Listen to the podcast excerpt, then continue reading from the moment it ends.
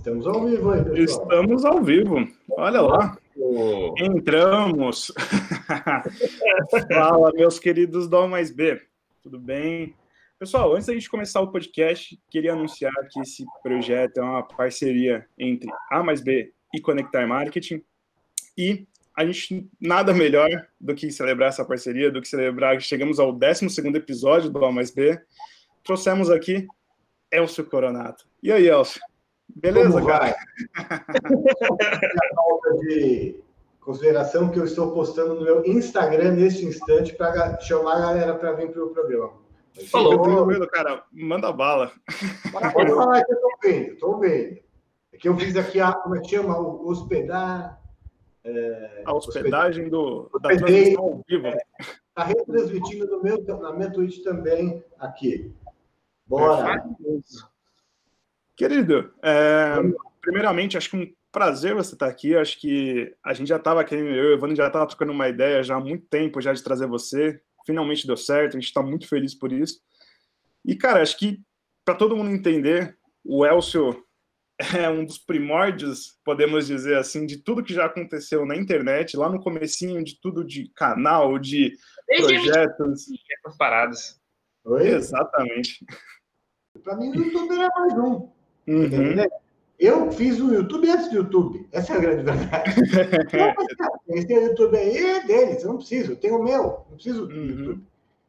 É muito louco pensar isso, né? Sim, tá total. A gente pensando hoje, né, cara? A dimensão é... é. Tipo, eu tinha o meu Globoplay, eu tinha o meu YouTube, eu tinha o meu Vimeo, eu tinha o uhum. meu.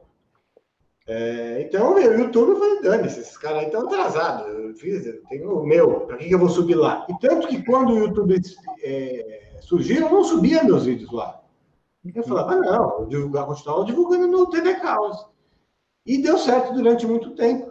Só que uhum. aconteceu que eu, é, é, eu comecei a fazer, eu continuei fazendo meus vídeos no meu site, fazia os vídeos do Kibiloco no YouTube do Kibiloco. Uhum. Comecei a fazer, foi chamado. Isso tudo está trabalhando em produção de televisão. É, edição, principalmente edição, fui muito tempo editor. E aí eu fui trabalhar na. ser apresentador, minha primeira experiência como apresentador de verdade foi em 2008 num canal chamado TV Ideal, do Grupo Abril. Eu fui apresentar um programa chamado Formigas e Gafanhotos, que era um programa de sustentabilidade, uhum. e eu estava dentro da televisão. É, eu comecei a chegar onde eu queria. Eu queria apresentar televisão. Para mim, a internet era só um trampolim para isso. Uhum. Aí eu fui para MTV. Aí eu falei, foda-se a internet. Porque para mim, foda Eu estava há 10 anos quase na internet, fazendo vídeo, 10 não, um pouco menos, mas já estava um bom tempo. E eu falei, agora. E foi quando a internet começou a subir que eu saí de lá. E se eu tivesse, se eu tivesse continuado fazendo o que eu fazia desde 2002, é, em 2009, foi quando eu parei mesmo, foi em 2009, sem falsa modéstia, hoje eu seria um do, teria 50 milhões de inscritos. sem fazer muita. Eu tenho 1 milhão e 300, fazendo tudo bagunçado. É, então, porque eu saí da, da internet, eu saí da onda quando ela estava subindo, né? Eu estava uhum. lá antes da, da onda existir. Quando a onda começou a subir, eu estava na televisão. Sim. Então, é, eu vou tentar falando antes de começar a live, mas é coisa do timing, né? É, uhum. É, se você está na onda antes da hora, entra na onda uhum. antes da hora ou depois da hora, né? Uhum. Exatamente. Eu vivi isso algumas vezes na minha vida.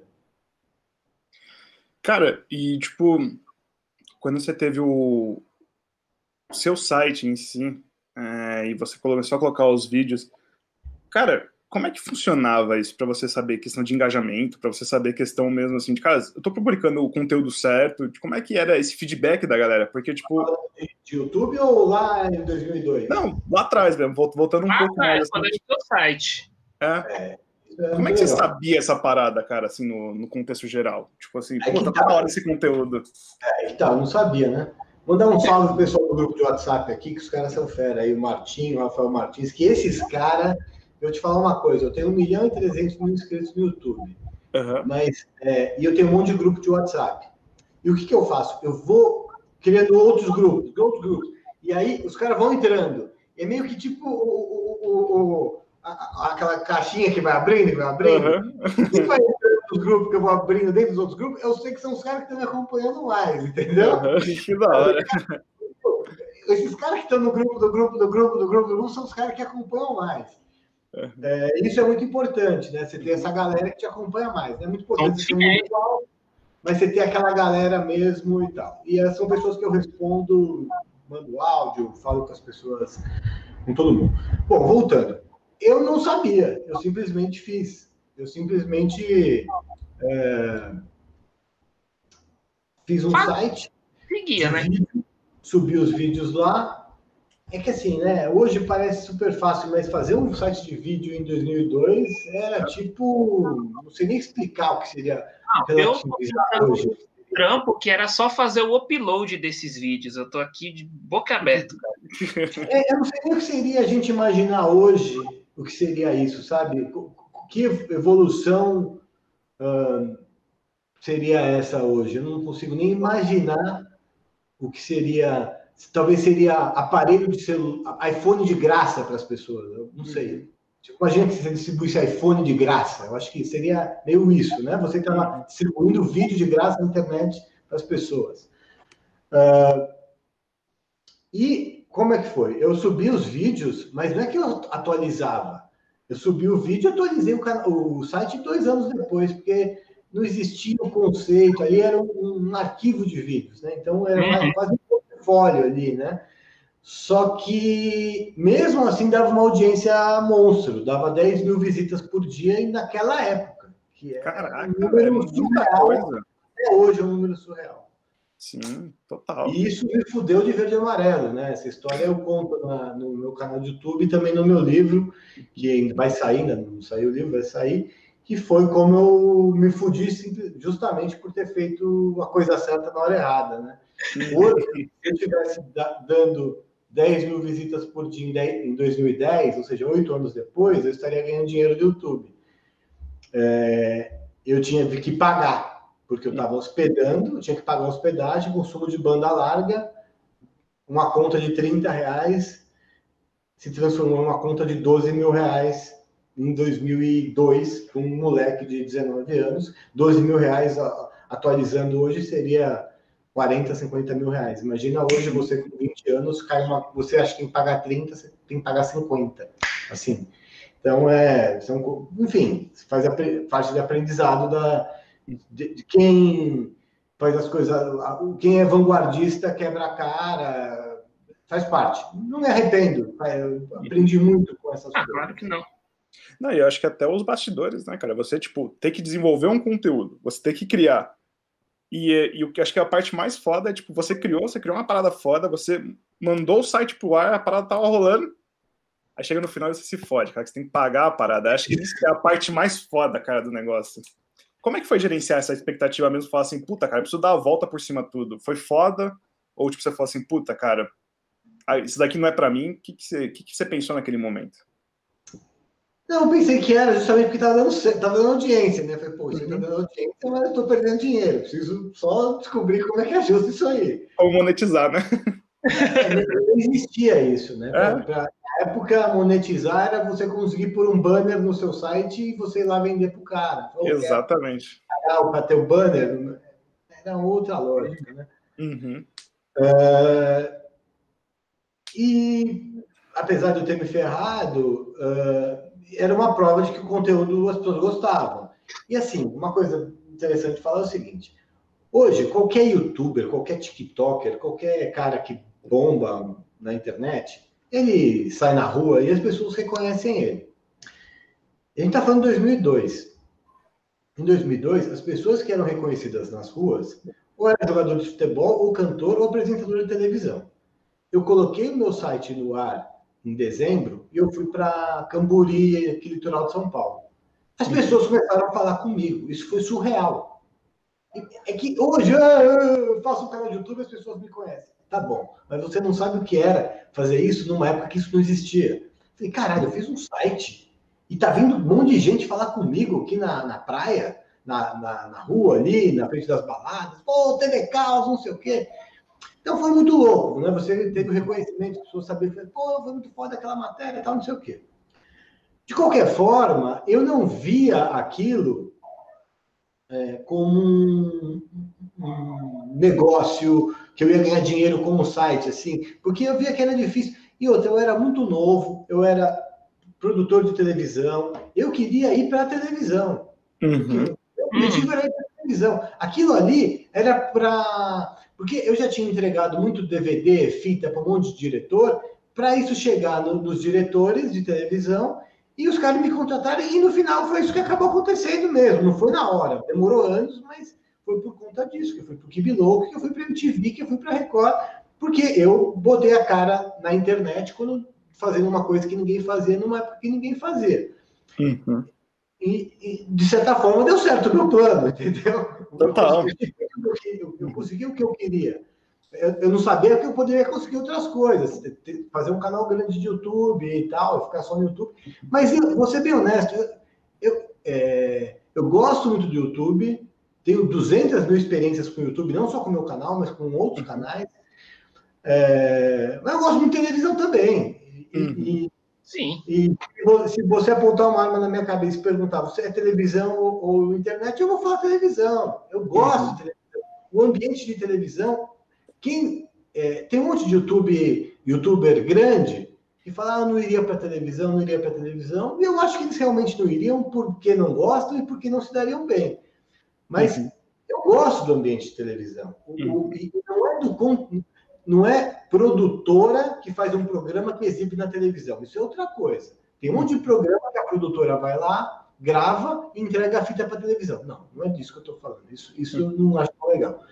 É, eu estou falando do, de você chegar dentro da Anguera, lá no Osasco, na Rede TV ou, ou na Record, esse ambiente de televisão, os corredores da televisão, os camarins, os estúdios, tá passando um anão, tá passando uma cantora, tá passando.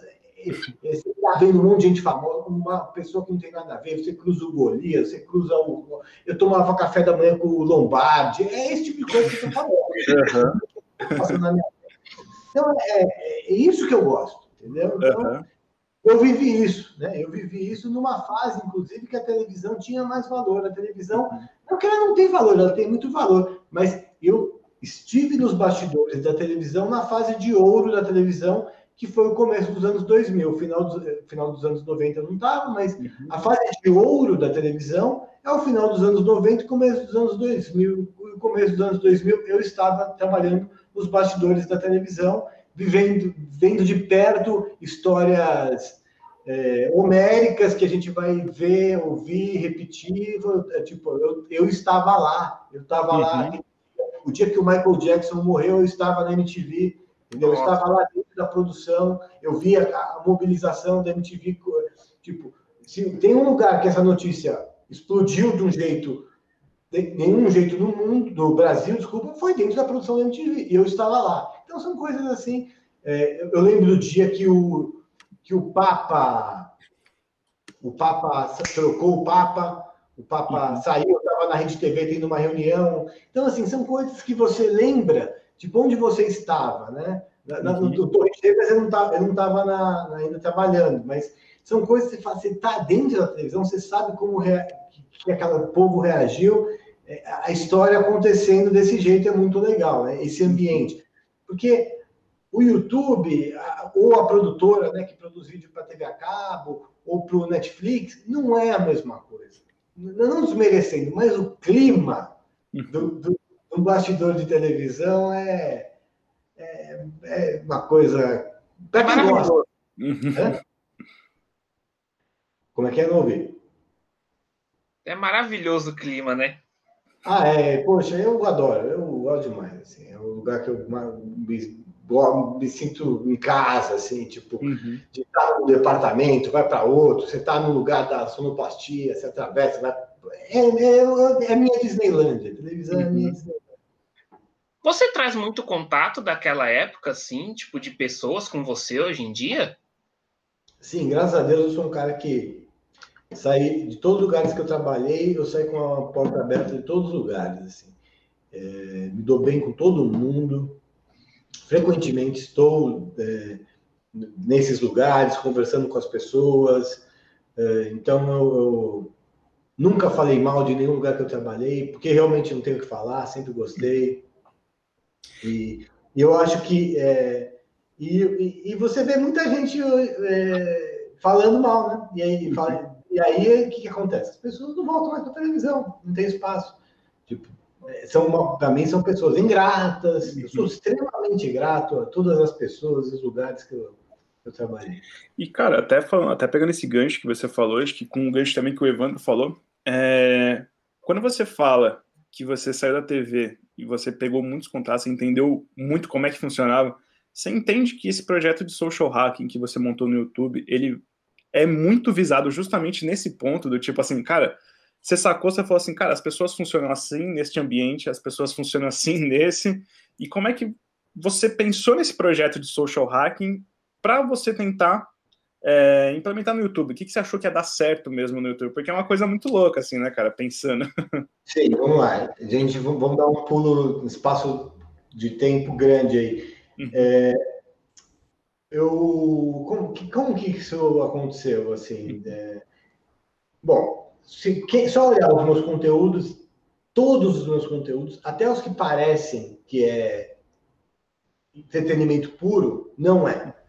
Se você pegar qualquer conteúdo meu, não é entretenimento. Não é que não é aliás, todos são entretenimento, mas todos têm uma. Ah, você nunca fez isso. Seja uma aposta de bar, seja uma entrevista de tabu sexual. Sempre tem um, um porquê do negócio, tá? É, nunca é um simples entretenimento, é sempre levar o cara mais longe. E eu sempre fui apaixonado por, pelo comportamento das pessoas. Eu, eu uhum. convivi com um amigo mágico, eu ficava louco com isso, fui ajudante dele, ficava pirando nisso. É... E se você olhar, tudo é comportamento. Eu trabalhei depois, fui diretor da Playboy, né? Porque antes de eu, de eu desenvolver isso, eu estava na Playboy. Hum. Fui diretor da Playboy. E aí eu saí da, da, da Playboy porque eu percebi que as portas iam fechar, que a, uhum. a ia fechar no Brasil e eu saí. Enfim, isso é uma outra história que a gente pode até voltar. Isso daí eu tenho umas dúvidas para tirar. A gente tira daqui a pouco da, da Playboy, porque eu acho que na Playboy deve ser umas histórias assim sensacionais, cara. Sensacionais. É, a Playboy eu tenho falado, eu costumo falar pouco, porque se eu falar da Playboy, eu só vou falar da Playboy, porque tem muita coisa. eu imagino. Muita coisa mesmo. Então, é, eu tinha saído da Playboy e o Brasil estava naquela fase é, da, do impeachment da Dilma, que ia sair, não ia, é, tá, véspera do impeachment da Dilma, vai sair, não vai, não sei o quê. Então, o Brasil estava uma instabilidade econômica dos últimos tempos, uma das maiores, ninguém sabia o que ia acontecer. É, teve um corte muito grande em emissora de televisão. Eu fui bater na porta das emissoras que eu que eu tinha contato, falei, e aí, galera, vamos pô, sair da Playboy, tá, vamos fazer alguma coisa. O pessoal falou, ó, a gente está mandando gente embora, Elcio. E não tá... eu peguei, eu rodei bastante e percebi, falei, realmente o mar não tá para peixe. Mas eu, eu é, peguei esse momento e me aprofundei em estudos que eu já tinha de forma superficial. Uhum. Eu já tinha estudado muita coisa é, de comportamento humano, de hipnose, de mil coisas, e eu falei, pô, agora eu vou entrar de cabeça nesse, nisso daí. E eu comecei a estudar é, PNL, enfim, mil coisas, e eu comecei a, a, a, a dar o meu, a minha, a minha visão daquilo, né? O que eu estava desenvolvendo não era PNL, não era hipnose, não era, era, era o que eu estava desenvolvendo em cima do, da minha observação, uma, em cima de muitas é, referências. Uma tese? Como se fosse uma tese de TCC que você estava fazendo, com a sua vivência. É, experiência e de referência de teórica, né? Uhum. E eu desenvolvi isso e comecei a, a escrever muito e baseado em tudo isso. Então, tem o meu livro que está para sair, tem meu curso e tem meu conteúdo online. E não é uma coisa que eu é, vejo muito na internet do cara que ele não fez nada, ou leu um livro, ou fez um curso, ele vai lá e, e, e sai cagando regra de marketing digital, sei lá, qualquer bosta assim. Boa. O cara, é, é, o que eu falo em cima das minhas de, de, coisas que eu vivi, e não uma vez só. Uhum. Né? Tanto que tem uma playlist no meu canal, que é Histórias de um Social Hacker, que aquilo, aquela playlist é um pouco para mostrar por que, que eu estou falando aquilo tudo. Eu não estou cagando uma regra do nada. Uhum. Aquilo tudo ali tem um porquê. E a, a, essas coisas aconteceram uma ou duas vezes na minha vida, aconteceram várias. Quando eu era mais novo, essas coisas aconteciam sem eu ter. Sem eu perceber direito como as coisas estavam acontecendo. A coisa uhum. era mais efetiva. Quando eu fiquei mais velho, eu comecei, eu mapeei tudo aquilo e falei, opa, entendi o, o, a forma de eu, de eu agir, de eu, onde, por que, que isso deu certo, por que isso deu errado, existe um padrão aqui, tal, tal, tal, tal. Óbvio que nada é 100%, nós, nós, somos, nós somos humanos, nós somos emocionais, enfim, nós somos muito mais emocionais que racionais, tal, mas enfim, até isso dá para a gente trabalhar ali na, no comportamento. E e comecei a, a, a entender, mapear e desenvolver todo esse conceito de inteligência social, que na verdade o conceito de inteligência social não fui eu que inventei, é um conceito que já existe. Uhum. Só que da forma que eu apresento, sou eu eu, eu apresento. Né? O, o Goleman fala de uma maneira, o Albert fala de outra maneira, o Howard Gardner fala de outra maneira, e eu falo de uma outra maneira uhum. sobre inteligência social. Inclusive, o meu livro que está para sair aí o ano que vem, vai ficar bem claro qual é a visão que eu mostro de inteligência social. Uhum. Perfeito. Cara, eu acho que até é, é, muito louco, porque acho que quando você fala de inteligência social, acho que todos nós aqui já passamos, eu já tive várias conversas com o Evandro, cara, tomando cerveja, tomando café, trocando ideia, tipo, é, é, tipo assim, trocar ideia de cinco horas, cara. Porque é muito louco, né? A gente, quando você vai chegando lá para os seus 26, 30, você começa a olhar para trás. Você começa a ver que, tipo, se não fosse esse pontinho desta maneira, como que você chegaria em tal lugar? Eu até cito um exemplo que eu falei pro Evandro. Eu, com 17 anos, virei manobrista. Pô, como é que você virou manobrista com 17 anos? Ah, eu não tinha carta, aconteceu, era o momento eu que eu tava ali. Eu não com 17, mas eu também fui, mas vai lá, já te conto. Ah, é? Opa! Então, oh! ah, dois manobristas aqui, é sucesso demais. Durante a Copa de 2006, eu assisti aquela Copa do estacionamento. Oh, maravilhoso. Ah, é. Então, cara, aí você vai pegando, tipo, ponto por ponto. Aí eu trabalhei na. Aí trabalhei como manobrista por dois anos, tudo. De repente, cara, lá eu me vi em 2017 indo trabalhar na Jaguar Land Rover. Por que que eu passei? Porque eu manobrei os carros. E os caras me perguntaram, como é que é o carro para você? Eu descrevi o carro por dentro. Então, isso faz total sentido. Depois disso, por ter sido manobrista, descobri que eu gostava de comunicação, porque eu fazia engenharia civil, nada a ver com o que eu faço hoje. Então, cara, se você começa a analisar e ver até onde a gente chegou até hoje, é justamente de um ponto que aconteceu, às vezes, numa noite, num dia, e você chegou aqui hoje com. Entendeu? Então, tipo, é, acho que é justamente isso que você fala, e acho que isso é uma parada que, quando eu assisti no seu canal, me pegou muito essa. Perfeito. É, eu chamo isso de faça a sorte acontecer. Muita uhum. gente fala que eu dei sorte ou dei azar vamos falar da sorte aqui, né? Uhum. A sorte acontece quando você se abre para o imponderável. Uhum. Né? Quanto mais você se joga no mundo, quanto mais você conhece pessoas, você se conecta com pessoas com possibilidades diferentes, mais possibilidades das coisas acontecerem.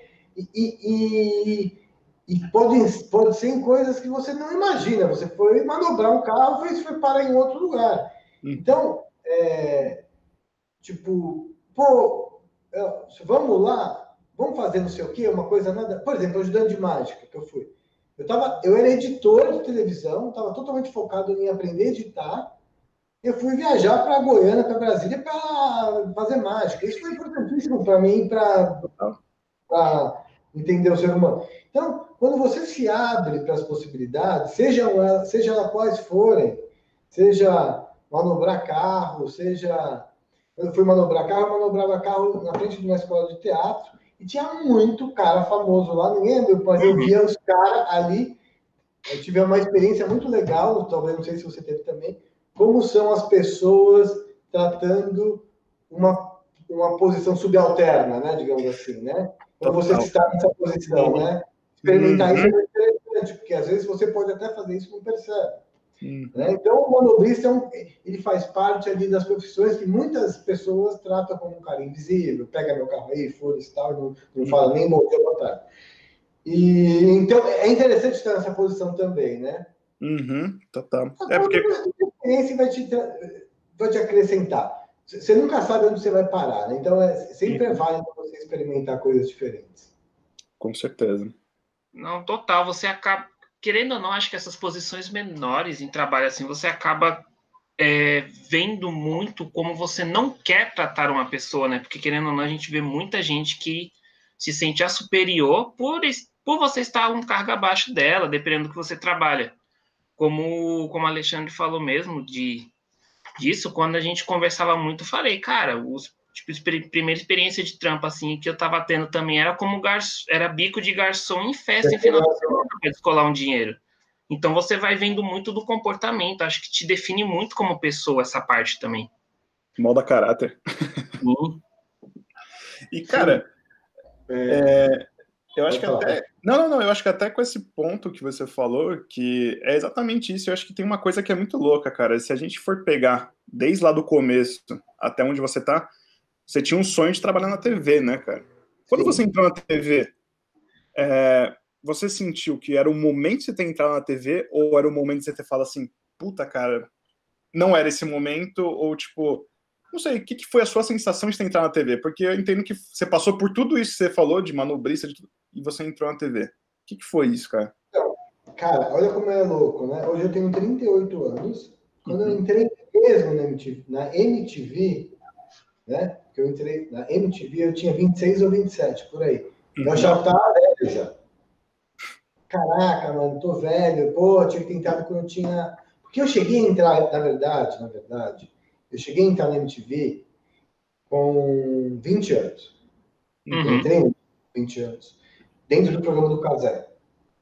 Uhum. Dentro do programa do Casé, as matérias que passavam no meu site, o Casé começou a passar. No programa dele. Essa foi a minha primeira experiência que eu fui para televisão. Uhum. Essa história é foda, porque eu cheguei lá muito cedo. Muito cedo. É, eu acho que o Mion tinha acabado de, de bombar, assim, então era. O Mion é dois anos mais velho que eu.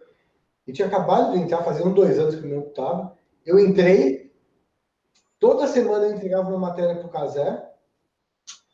Aí a MTV falou assim, e eu não, eu não recebia nada, gente não pode ficar passando a matéria desse cara. Esse cara aí vai meter um processo na gente como vínculo empregatício e a gente está fudido.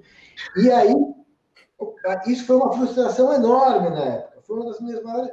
Tive, tive outras, tá? Caí do cavalo várias vezes. Mas essa foi uma frustração muito grande na época, porque eu tinha chegado onde eu queria. Com 20 anos, 19, eu era muito novo. Uhum, muito. Com 20 anos. Eu era muito novo, cheguei, eu, aquela, na minha opinião, era a hora, e aí eu saí, e aí eu voltei para. Foi em 2003, aí eu voltei em 2009. Uhum. Esse gap de 2003 para 2009, na minha cabeça, eu me senti velho. Eu não sei o que seria, a gente nunca vai saber. Eu acho que, agora, suposição total, tá? Uhum. Se eu tivesse em 2003 do jeito que eu era, eu era. É, eu acho que eu teria, com certeza eu teria explodido, porque eu era um monstro. Eu tinha, eu, eu, eu fiz muito. Se eu fiz aquela quantidade de cagada com 30 anos de idade, com 35, sem medo de nada, imagina eu com 20 anos de idade como eu era. Uhum. É, assim, um dia eu, eu fazia. E, e se para falar a verdade, eu até posso até fazer hoje, mas hoje eu faço um pouco mais de. Pô, veja bem, será que eu faço? Será que eu não faço? Uhum. Eu analiso mais. Era totalmente possível, tal. Talvez tivesse dado merda também por causa disso, entendeu? Mas eu acho que teria sido, teria sido no mínimo, uma história foda. Uhum. é, é, eu teria, na minha humilde opinião, eu teria sido o cara que teria, ter, ter vindo o Casé, o Mion, e eu estaria vindo na sequência uhum. explodindo a bomba, entendeu? Uhum. O Casé sabia disso. O Casé sabia que eu era um cara desse que estava que tinha essa energia. Uhum. E aí, quando eu voltei em 2009, na verdade, eu voltei outras vezes na produção, tal. nunca saí do radar deles lá. Uhum. É, eu já estava mais sabendo jogar o jogo, veja bem, não sei o que. Mesmo tendo, eu fazia umas matérias porrada, mas não era tão porrada quanto antigamente. Né? Uhum. Né? Você vai ficando mais velho, você vai sabendo o que jogar. Eu falo que hoje eu sei explodir a bomba no limite, que é, que é possível explodir na TV ou no YouTube. Eu nunca vou fazer uma cagada hoje de fazer um negócio que fala, pô, esse cara aí fez uma merda, esse cara aí tem que ser cancelado, esse cara fez uma coisa. Uhum. Não. Eu vou no, eu, sei fazer o ponto limite para ser legal, dar audiência e não falar legal. Não vou fazer, uhum. pô, sai do ar, corta. Não, não faço. Sei, sei qual é o ponto. Aí é a experiência, né? Naquela uhum. época eu não tinha experiência nenhuma, eu fazia. Que tem um lado bom também, né? Quando você não tem experiência, você sai explodindo tudo. E era o que eu estava fazendo. total, faz total sentido isso, cara. É, só para falar, pessoal, pessoal que tá todo mundo assistindo aqui, Manda as perguntas aqui que a gente depois faz tudo no final, as perguntas, fiquem tranquilos. Só manda aqui, depois a gente seleciona as perguntas e faz tudo, tá bom? É... Mas, é, você é muito louco, cara, isso daí, cara, porque, porra, você, você sai dali, você vai pra TV e você falou, cara, teve muita experiência que foi foda. Teve alguma coisa, cara, porque você ia direto, você tava de frente com a pessoa, você tava trocando ideia com a pessoa, tipo, viu alguns quadros que você gravou com as meninas, tipo, que era um puta tabu na época, tipo, ah, sexo anal, ah, tipo, algumas coisas. Tipo, é, o coronhada, que era um bagulho assim, cara. Maravilhoso. É, que poucas pessoas faziam é? É, é, é, assim, né? Eu, eu, eu, eu, não sou, eu não sou novo, mas também não sou tão velho. Parece que eu tenho 70 anos, porque são coisas diferentes, né? Uhum, total. É, eu comecei a fazer o coronhada é, com uma proposta. Você vê como as uhum. coisas são. A proposta do Coronhada era ser um canal de câmera escondida. Uhum. De diversas maneiras. De... Só que, diferentemente do que eu fazia na televisão, eu ia jogar com humor também. Então, tinha o Senhor Babá, que era um quadro que eu fazia com uma máscara, que eu tenho aqui. Tinha Autoridade Máxima tal. Tinha um que era uma menina sedutora, tal, não sei o quê. Tinha uma, umas coisas de, de uh, golpe de roubo, de golpista tal. E depois muita emissora de televisão copiou.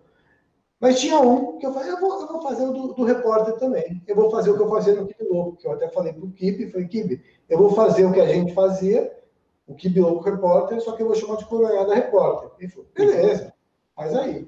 Inclusive, ele me ajudou a divulgar no começo. Tá? E a primeira matéria que eu fiz do Coronhada Repórter é, as eleições de 2014. Uhum. Então, a galera vai votar, tal, é, não sei o que e tal.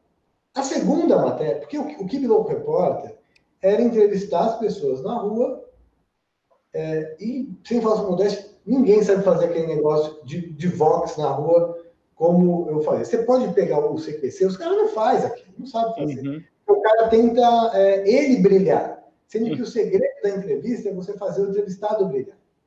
Quando você faz o entrevistado brilhar, você brilha. Enfim, eu sempre soube, eu era, eu, eu era editor também. Isso tem uma diferença. Eu era editor, então eu sabia o que eu tinha que falar para as pessoas. É, eu sabia, quando eu estava gravando, o que ia para o ar e o que não ia.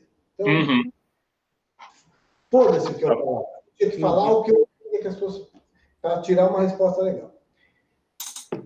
E aí, o segundo vídeo que eu fiz é, era coisa variada. Era de, no Kibi Louco era vários assuntos diferentes. E aí, o segundo vídeo que eu fiz do Coronhada era o da indústria pornô. Uhum. E aí eu fui lá e entrevistei as meninas. E aí você. É, o pessoal fala que a televisão é viciada em audiência. Todo, toda a mídia é viciada em audiência. Rádio, jornal, impresso, site, YouTube, TikTok. E aí bombou o, o assunto de uhum. tabu sexual. Eu falei que eu vou, fazer, eu vou focar nisso. E foquei em tabu sexual. E falei de tabu sexual muito. Né? Isso acabou me levando para Playboy.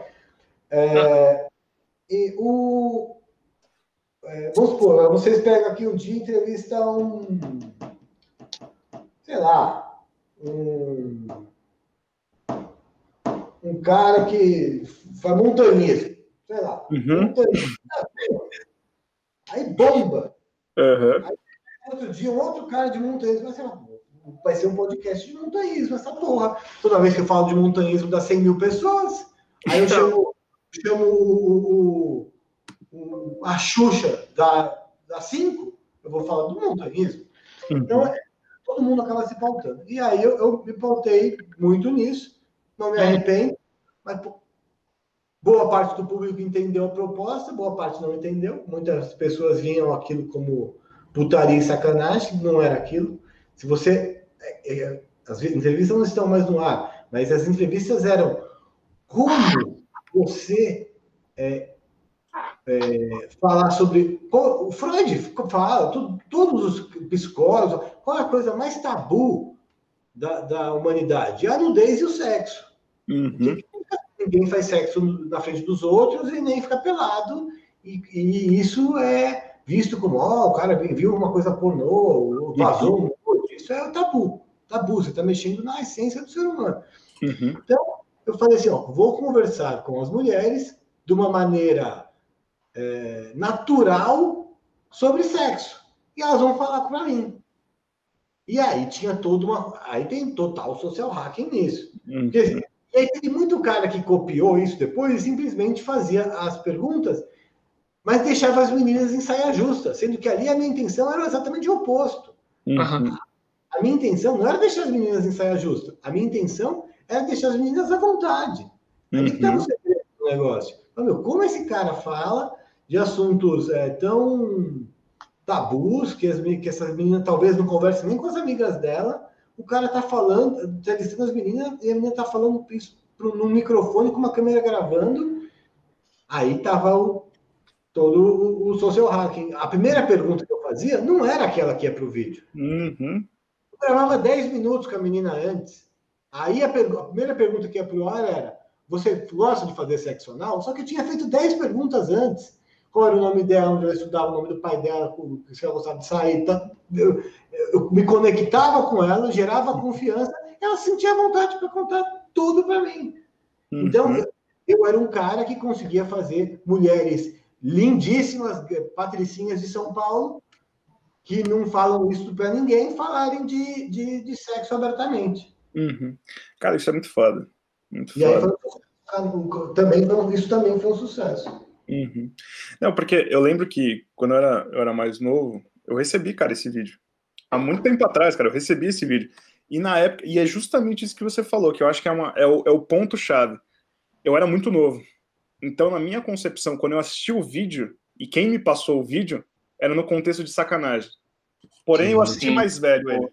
E aí eu falei, cara, isso daqui não é sacanagem. Isso daqui, se você parar e pensar, como entrevistador, é muito foda, cara. Porque dá para ver que não era a primeira pergunta, porque a pessoa estava muito solta. E se você pega os outros é, vídeos... Eu tenho os primeiros, porque o primeiro que eu gravei, eu gravei na, no prêmio da indústria pornô. Então ali eu estou falando com atrizes pornô, que aquilo é o trabalho delas, e elas têm é, facilidade de falar disso. Isso não é um tabu para elas. Mas quando eu tirei aquilo da boca da, de atriz pornô e fui conversar com as patricinhas de São Paulo, do Itaim, da Vila Madalena, ali foi uma quebra de paradigma. Eu peguei, e, e peguei uma menina que, que estuda na FAAP, na PUC, que o pai é milionário, e a menina tá lá, e ela pega e me conta como ela gosta de fazer sexo, com detalhes, todos os mínimos detalhes.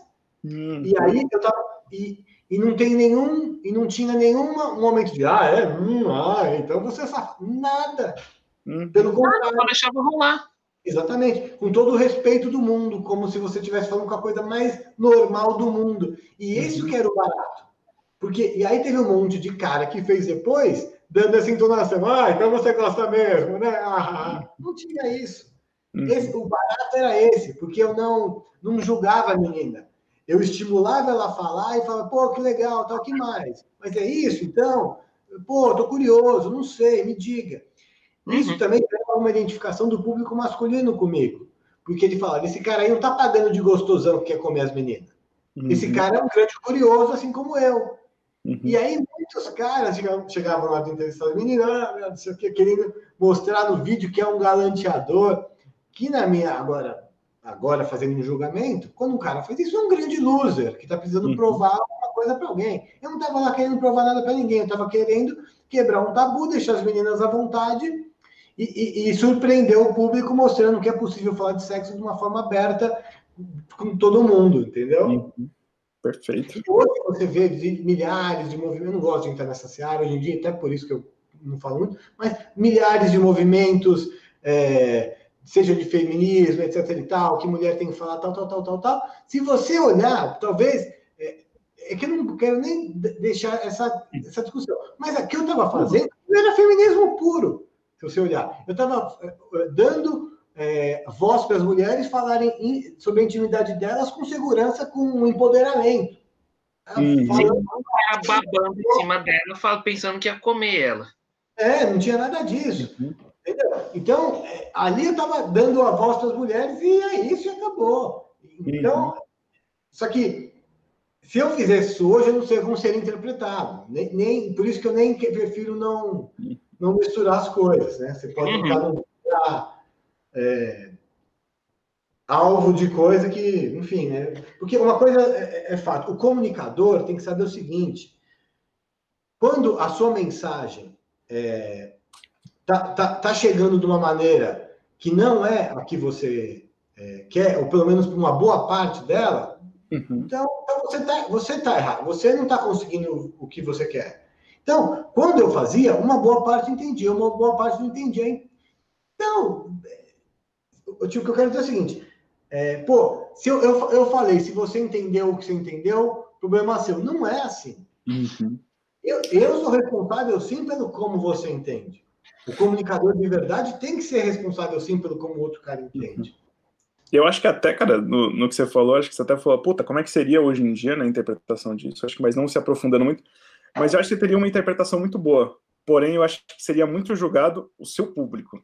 Tipo, aqueles Sim. caras que pensavam lá atrás, lembra que a gente conversou? Do tipo, cara, oh, meu, olha aí, ó, nossa, o cara tá falando de sexo com menina. Esse cara quer fazer esses comentários no, no seu conteúdo, que talvez ia foder com, a sua, com, com o seu conteúdo. Eu, eu era muito é, é, atencioso nos comentários, por quê? Porque eu, tenho até hoje, todas as autorizações, apesar dos vídeos não estarem no ar, eu tenho autorização de todas as meninas que me, me deram entrevista, assinado. Uhum. Mas a menina foi lá, participou da entrevista, foi legal, deu a opinião dela, deu a cara dela ali, não ganhou nada, foi lá, assinou autorização de fato. Aí chega um cara atrás de um avatar sem o um nome. Ah, essa vagabunda, essa puta, não sei o quê. Eu bloqueava mesmo, cara. Eu uhum. bloqueava mesmo. Tipo, falava assim, você não vai entrar no meu YouTube para xingar as meninas que participam do, do meu canal, cara. Uhum. Entendeu? Então eu bloqueava todo mundo que xingava as meninas. Uhum. E aí você vai, de certa forma, educando o público, porque o cara percebe que se ele, se ele xingar, ele vai ser bloqueado. Então, uhum. cara, então, eu, eu, você vai educando dessa maneira. Não é uma censura, é uma questão de respeito. Né? Acho que então, chega até um certo ponto, né, cara? Agora que é um puta posicionamento também, né, pro teu público mesmo, que gosta do que tá vendo, ver o que você, que você tá ali, tipo, vendo e cuidando dos seus convidados. Sim, porque é, a, a minha intenção, com raras exceções, assim, que foi em Brasília, entrevistas em Brasília com político, agora indo para um outro lugar, uhum. é, foi raramente tive as minhas entrevistas eram vou criar uma saia justa. Uhum. É, eu tinha ainda um pouco disso, porque queira ou não queira, eu assisti o CQC argentino, argentino, o, uhum o, Ernesto Varela, o Marcelo Taz, o, outros caras, o Borat lá, o Sacha, o, o próprio Michael Moore, esses caras eram referências para mim e eles tinham essa coisa da saia justa. Mas se você olhar o meu material, não que eu não tenha, tá? Tem muita coisa que eu fiz de saia justa. Pô, uhum. teve, tem o pai do Michael Jackson, tirei o cinto para ele me bater, teve vários momentos que eu fiz coisa. Ah, é sensacional, cara. Isso daí é sensacional. Mas ao mesmo tempo é foda. José Serra, quando foi candidato, a Dilma. Uhum. É, alguns candidatos em, em Brasília, alguns candidatos, alguns políticos em Brasília. Eu cheguei a fazer isso, mas o maior, a maior parte da, da, das minhas entrevistas era exatamente o oposto. Era fazer o cara ficar tão à vontade que ele vai falar um negócio que ele não falaria. Porque a, a saia justa, ela gera um momento do cara e sai. É, uhum. é, é, sempre igual. Você faz uma vez, é legal. E a segunda? Cara sai. Uhum. Eu lembro de uma vez que até me deu uma, gerou uma ideia, uhum. se eu posso contar, foda-se. eu estava é, gravando pelo Legendários na Record, uhum. e eu é, é, era uma brincadeira bem tranquila. Era a, a, brincadeira era a seguinte: era final de ano e a gente e faz, esse é o amigo secreto do Legendários. Uhum. E a gente chegava não só para políticos, para personalidades e chamava uma, um, uma celebridade e dava uma urna para a pessoa tirar um nome e assim que ela tirasse o nome, ela tinha que mandar uma mensagem de paz, amor e tal, Feliz Natal. Uhum. Só que a grande brincadeira era a seguinte: sempre que fosse, é, vamos supor, com aquela, aquela pessoa, a urna, todos os nomes eram o mesmo nome de uma pessoa que ela odiava. Essa era a brincadeira, entendeu? Então, vamos supor, é, é, vamos pegar um, hoje aqui, vai, vamos supor, se fosse o Lula e o, Bo, o Lula e o Bolsonaro, entendeu? Seria isso, o Bolsonaro tiraria o Lula e, o e vice-versa. Na época, o, o Maluf, ele muito pau na Marta Suplicy. E então a urna do, do Maluf só tinha Marta, todos, independente, tinha 300 papéis, todos estavam escrito Marta. E teve vários caras, tá? O Tico Santa Cruz era o cara que tinha brigado na Fazenda, era sempre assim. Só que é, isso foi um, um grande aprendizado. Eu, o Maluf estava paradinho é, lá nos corredores. E eu cheguei para ele para explicar que ele que ia gravar. E, e aí ele foi super estúpido comigo. Super estúpido. Começou a me xingar, não sei o quê. Você não tá vendo que eu tô prestando atenção, não sei o quê, blá blá blá. Aí eu, eu achei estranho, né? Porque você sempre vê o cara na televisão, sorridente, ah, não sei o quê, não sei o quê. Aí eu falei, tá bom. Aí eu peguei, avisei o meu câmera. Falei assim, ó, eu vou lá, eu vou falar com o Maluf, você já, mas você já grava agora. Eu quero ver ele me dando a patada. Só que o velho é muito ninja. Ele viu eu fazendo isso. Aí a hora que eu chego para falar com ele, ele já, ó, oh, meu amigo, não sei o quê, ele já se ligou de tudo. Nossa. E, e, e, aí ele participou da brincadeira, tirou a Marta, tal, mandou um beijo para a Marta tal. Só que isso me gerou uma segunda matéria. Eu voltei para Brasília para fazer uma outra matéria que era justamente isso eu fazia, e não era eu, eu botava uns moleque, bem moleque mesmo, estudante lá de Brasília, para tentar entrevistar os caras e só vendo os caras tomando patada dos políticos. E isso foi super legal. Então, tem formas e formas e objetivos e objetivos quando você quer entrevistar uma pessoa. O que, que você quer? Você quer revelar essa pessoa fazendo isso? Quer ver ela dando uma patada? Você quer deixar ela de saia justa? Qual que é a brincadeira? Né? Uhum. Então, depende da proposta, do objetivo, e eu é, permeei, digamos assim, vários, vários, é, várias maneiras de fazer. Uhum. Perfeito. E, cara, você fez toda essa parte de conteúdo, acho que você quebrou muitos tabus, né? Acho que esse daí era, acho que justamente passar, e geralmente quando a gente chegou na parte de sexo, se assim a gente pode dizer, é, surgiu o convite da Playboy. Cara, o que, que, foi esse convite da Playboy e como que foi? Tipo, alguém chegou em você e falou assim: Elcio, cara, Sim. o Pitbull é o embaixador da Playboy lá. Isso. E você? Cara, você ia ser é, aqui, cara. É, é tipo... é tão, tão legal e tão grande. Eu nunca vou falar disso. Eu falo, se eu falar disso, eu só falo disso, mas eu vou falar um pouquinho.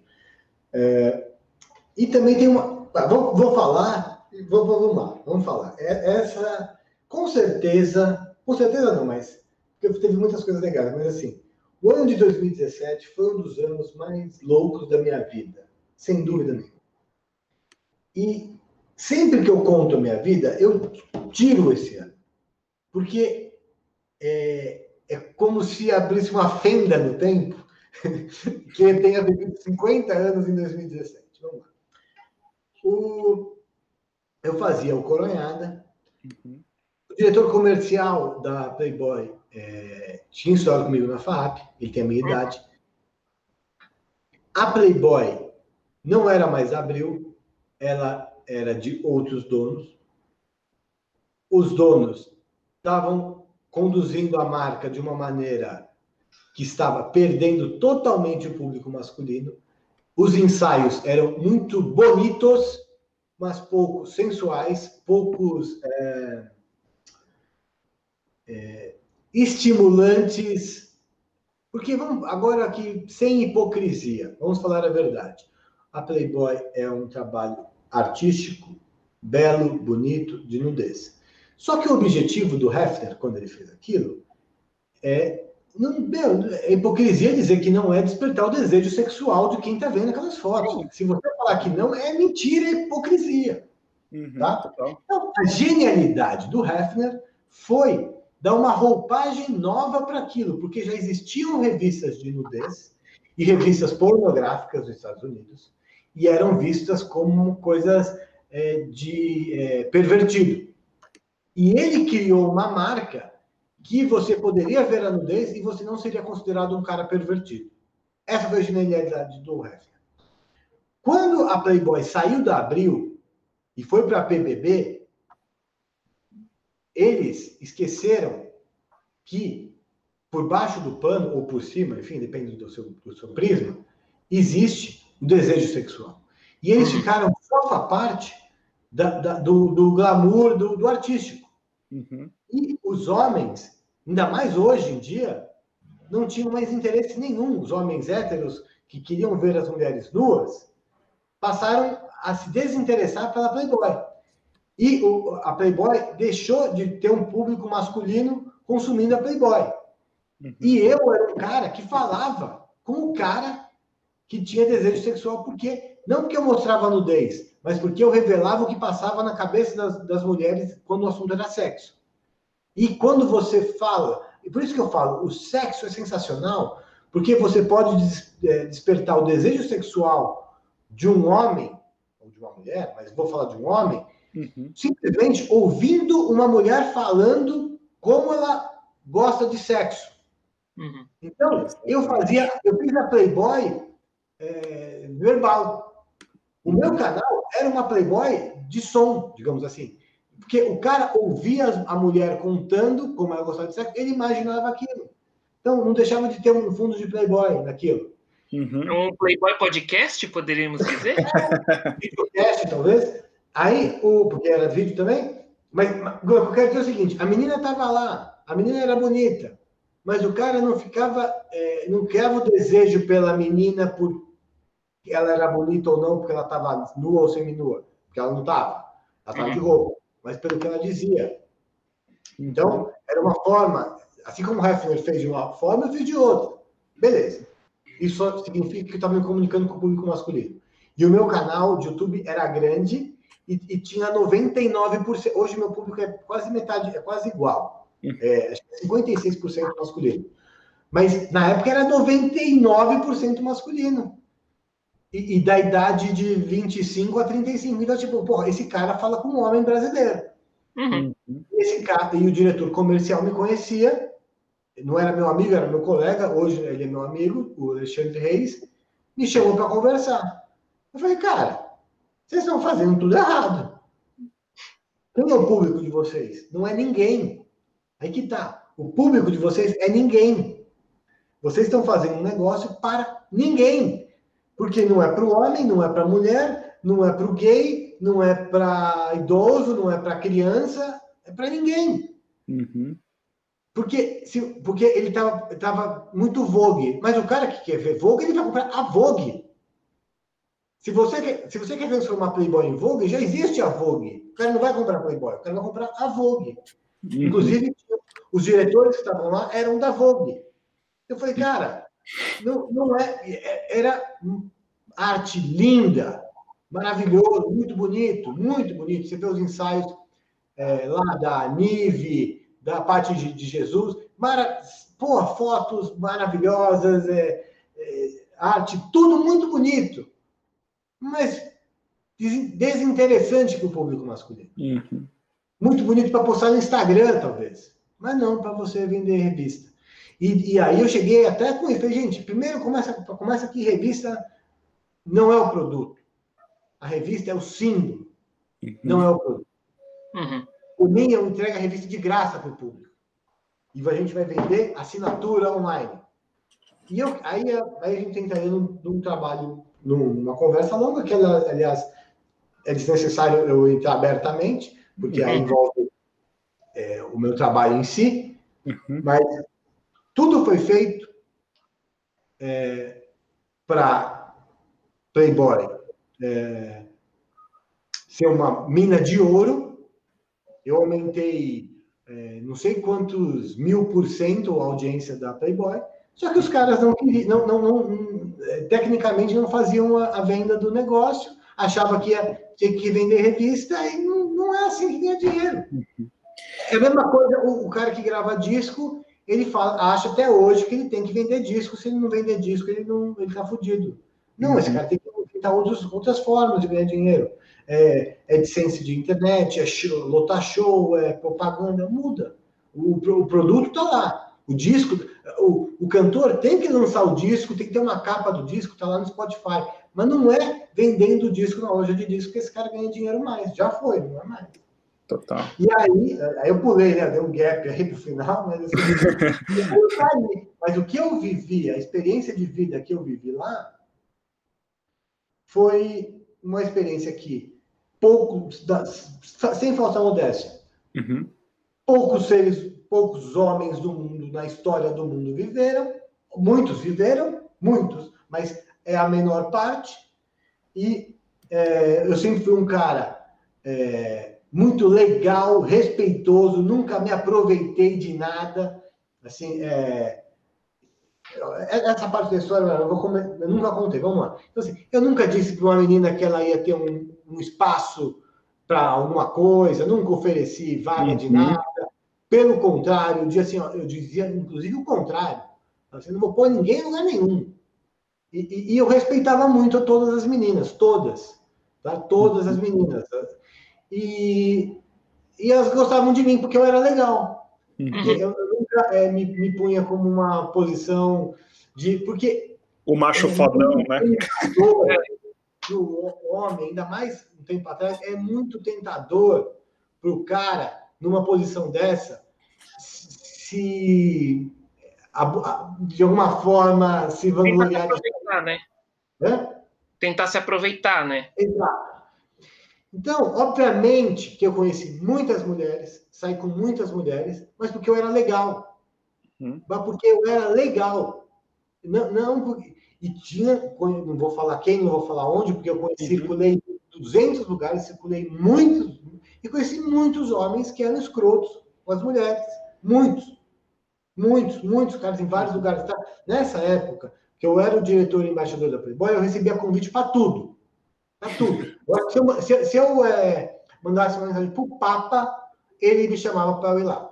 Porque em todos os lugares que eu trabalhei, eu, é, eu nunca tive tanta porta aberta quanto na Playboy. Eu trabalhei na Record, na MTV, na, no SBT, quando eu trabalhei na Playboy, eu falava, vamos supor, vai, é, camarote da, do carnaval, meu, é, não precisava nem ligar, eu chegava lá e chegou um momento que eu era conhecido, todo mundo sabia quem eu era. Da classes, das classes mais altas às classes mais baixas, porque eu frequentava muito. Aí tá essa parte daqui que eu nunca contei. Eu frequentava muito lugar top e muito lugar bagaceira. Muito. Foi uma vida muito louca. Uhum. Eu, eu, nesses lugares bem bagaceira, eu era o alemão da Playboy. Então vocês imaginam onde eu estava, quando, quando o cara te chama de alemão. Uhum. ah, gosta. Meu apelido a infância inteira foi alemão também, cara. Fica tranquilo. Amor. Alemão, geralmente alemão, onde não. Enfim, quem, quem é da, da rua sabe quem é o alemão é o cara que, é o, é o cara que não é de lá. O cara que é o, o cara que não está lá, que nunca está lá. O cara é de fora. Eu, eu... Enfim. É tipo, é tipo gringo pra gente. É o cara Sim. que. Entendeu? É o cara que não é daquela realidade. Então, eu, eu circulei em muitos lugares, muitos lugares, e conheci muita gente, fiz muita amizade, me envolvi muito em rascada, me ferrei muito. Sabia que ia me ferrar, eu acho que uma das coisas que eu sabia que eu sabia que eu estava me, que eu tava me metendo em rascada, e por isso eu saía delas, conseguia sair. Mas é, esse ano de 2017, em algum momento da minha vida, eu vou ter que parar, ou escrever um livro, ou fazer um filme, ou escrever uma série, porque foram muitas histórias de todos os tipos que você pode imaginar. Todos os tipos que você pode imaginar. De poder, de, de sexo, de é, baladas, de noite sem dormir, de aquela vida que você vê em filme e fala, não é possível que alguém vive assim. Cara, é, foi uma vida aqui, mas eu vou te falar uma coisa também. Eu comecei a falar, tô falando bastante até. Não, manda bala. É que, essa coisa, que esse assunto eu não costumo contar. Manda uhum. bala. É, um dos grandes segredos também, eu conheci muita gente, não da Playboy, mas que viveu nessa, nesse mundo de noite, cercado de mulher, de gente de muita idade, assim, muita idade, eu digo, mais velho que eu na época, com 40, 50, 60. Uhum. E eu via caras frustrados na vida, assim. E eu vivi aquele momento com a seguinte é, cabeça: isso vai passar. Isso é uma fase que eu estou vivendo. Eu não sou o, o, o Hefner. Eu estou vivendo um ano de Hefner. Uhum. Uma, ou nem de Hefner, quase muito parecido com isso. Uhum. Eu estou vivendo isso. Estou sendo isso. Estou. Isso vai passar. E eu não, não e eu nem quero que fique para sempre. Eu vou ser bem honesto. Quando acabou, de certa forma, foi um certo alívio, porque não é fácil viver uma vida muito louca. Uhum. É, é, é necessário muita cabeça muito boa para você não, não, se perder numa vida dessa. Eu imagino, cara. Acho que muita bebida, acho que muito acesso, acho que muito acesso a tudo. Acho que não é bebida é. a palavra, mas acho que é muito acesso. Igual você falou aí, cara. E qualquer ser humano, ser normal, não tem acesso a tudo toda hora. Então, acho que quando você tem, cara, explode a cabeça, explode. Acho que tudo que você tem do seu lado é uma coisa muito louca. Eu tinha a estrelinha do Mario Bros. Era isso. não estava em todas as baladas. Imagina, eu não vou falar, vocês sabem do que eu estou falando. Eu não preciso é, verbalizar o que, que, o que eu tinha. Então, eu ia em todo lugar. Quem não me conhecia falava: o que, que é esse baixinho aí essa turma? O que está acontecendo? que é isso? Quem é esse cara chegando? Não, e uma coisa, eu nunca fui um cara de ostentar financeiramente, nunca tive carro caro, roupa cara. Então isso, isso soava mais estranho ainda. Eu um Honda Fit, da minha calça jeans, e vivendo aqui, eu falava, cara, que, desse tamanho, eu tenho 1,70m, o que, que é isso? Eu não cara, né? Então era, era Ó, mas eu vou te falar também, eu acho que também com uma forma que eu encarei, que eu, eu, eu, eu era um cara consciente, apesar de, mesmo nos momentos de, de loucura, foi, foi um momento de, de muito crescimento inte, intelectual e de entender a vida, assim, sabe? Uhum. Eu acho que ter passado por isso faz até você dar um valor diferente para as coisas, sabe? Uhum. É, já... É, muda o valor das coisas. Muda, muda. Total. Muda. Eu já conversei muito com, com o Alexandre já, na época que eu tive banda, foi, mais, foi basicamente isso mesmo, cara. Era noites não dormidas, era todo canto que você tava, você ia, era quase aquele espírito jovem mesmo. E depois que acho que quando você para, assim, porque eu mesmo, teve uma hora que eu falei, meu, acho que agora sim, acho que eu acho que eu vivi boas coisas, acho que eu vou aprendi muito, agora eu paro e estudo, sabe? É. Acho que foi, foram momentos da vida assim que definiram muitas coisas. E, e Elcio, acho que até linkando até esse, esse ponto da Playboy, que você falou, cara, tinha alguma regra, velho, tipo, na Playboy, porque é, eu sempre tive uma curiosidade, cara. Tipo, várias. É, tipo assim, as regras que eu queria saber era, tipo assim, uh, eu senti uma diferença se eu pegasse uma revista sexy E eu pegava, eu sentia uma diferença quando eu vi uma revista da Playboy ou qualquer outra revista, era muito diferente da Playboy. Tinha alguma regra, cara, tipo assim, muito ah, específica? Eu tenho manuais, eu tenho os manuais aqui. Ah, é? Você pode falar menos algumas, cara, só para ver se eu tiro minhas dúvidas. Ah, cara, é fantástico, cara. Eu li, cara, quando eu entrei, aliás, tudo que eu participo, tudo que eu entro, né? Eu tô fazendo um canal de futebol agora, vai estrear ano que vem com o Albani, com o Alfinete, Renato Albani, Alfinete e Mauro Betti, estreia ano que vem. Adoraria falar com eles aqui. Tudo que eu é, entro, eu entro de cabeça, eu estudo tal. E eu comecei a estudar Playboy e tudo, e tinha, a gente tinha acesso a todo, todo esse material. E enfim, tem N, N regras, N regras é, de como as fotos devem ser, uhum. é, perfil das coelhinhas, comportamento das coelhinhas. É, enfim, tem muitas regras. Muito, muito, é super legal. O que o Hefner criou é muito legal, apesar que acabou, acabou. Né? Uhum. O, ninguém soube, é, ele, não, ele não soube passar o bastão para ninguém, né? Uma coisa tão é, é, modéstia à parte, eu eu, é, eu saberia tocar aquilo lá, coisa bem ousada que eu estou falando, mas é o próprio filho dele não, não, não fez o que ele, o que ele fez. Uhum. Dele começou a mudar tudo, entendeu? Cara, você acha que se a, se a Playboy tivesse virado um, um OnlyFans, teria estaria até hoje, com certeza. Assim, tipo, o que eu quero dizer. No... Eu acho que não, eu acho que são coisas diferentes, mas ela, uhum. com certeza ela, ela, abocanhou o mercado, entende? Uhum. Não é que. É, é, tipo, a gente não liga mais para ninguém quase pelo celular, né? A gente manda áudio pelo WhatsApp. É uma outra coisa que acabou su suprindo a outra. Uhum. Então, é, é uma, uma, nova coisa uhum. que está fazendo, que tá fazendo você não usar a outra. Uhum. Perfeito. Boa. Na questão do. Até essa questão do OnlyFans, cara, você acha que, tipo, é, financeiramente, a gente está dizendo, tipo, você acha que. Eu não estou falando especificamente do OnlyFans, mas falando na questão da Playboy, da dimensão da Playboy, porque as meninas tinham cachê, as meninas tinham, mano, era muito dinheiro. Eu vi uma matéria esses dias que, tipo, uma pastora largou tudo que ela tinha, mesmo, e falou, foda-se, vou investir no OnlyFans. Cara, ela fatura 500 pau por mês. A, a Playboy, eu acho que era mais de uma tacada só, né? Então a pessoa ganhava tudo de uma tacada só.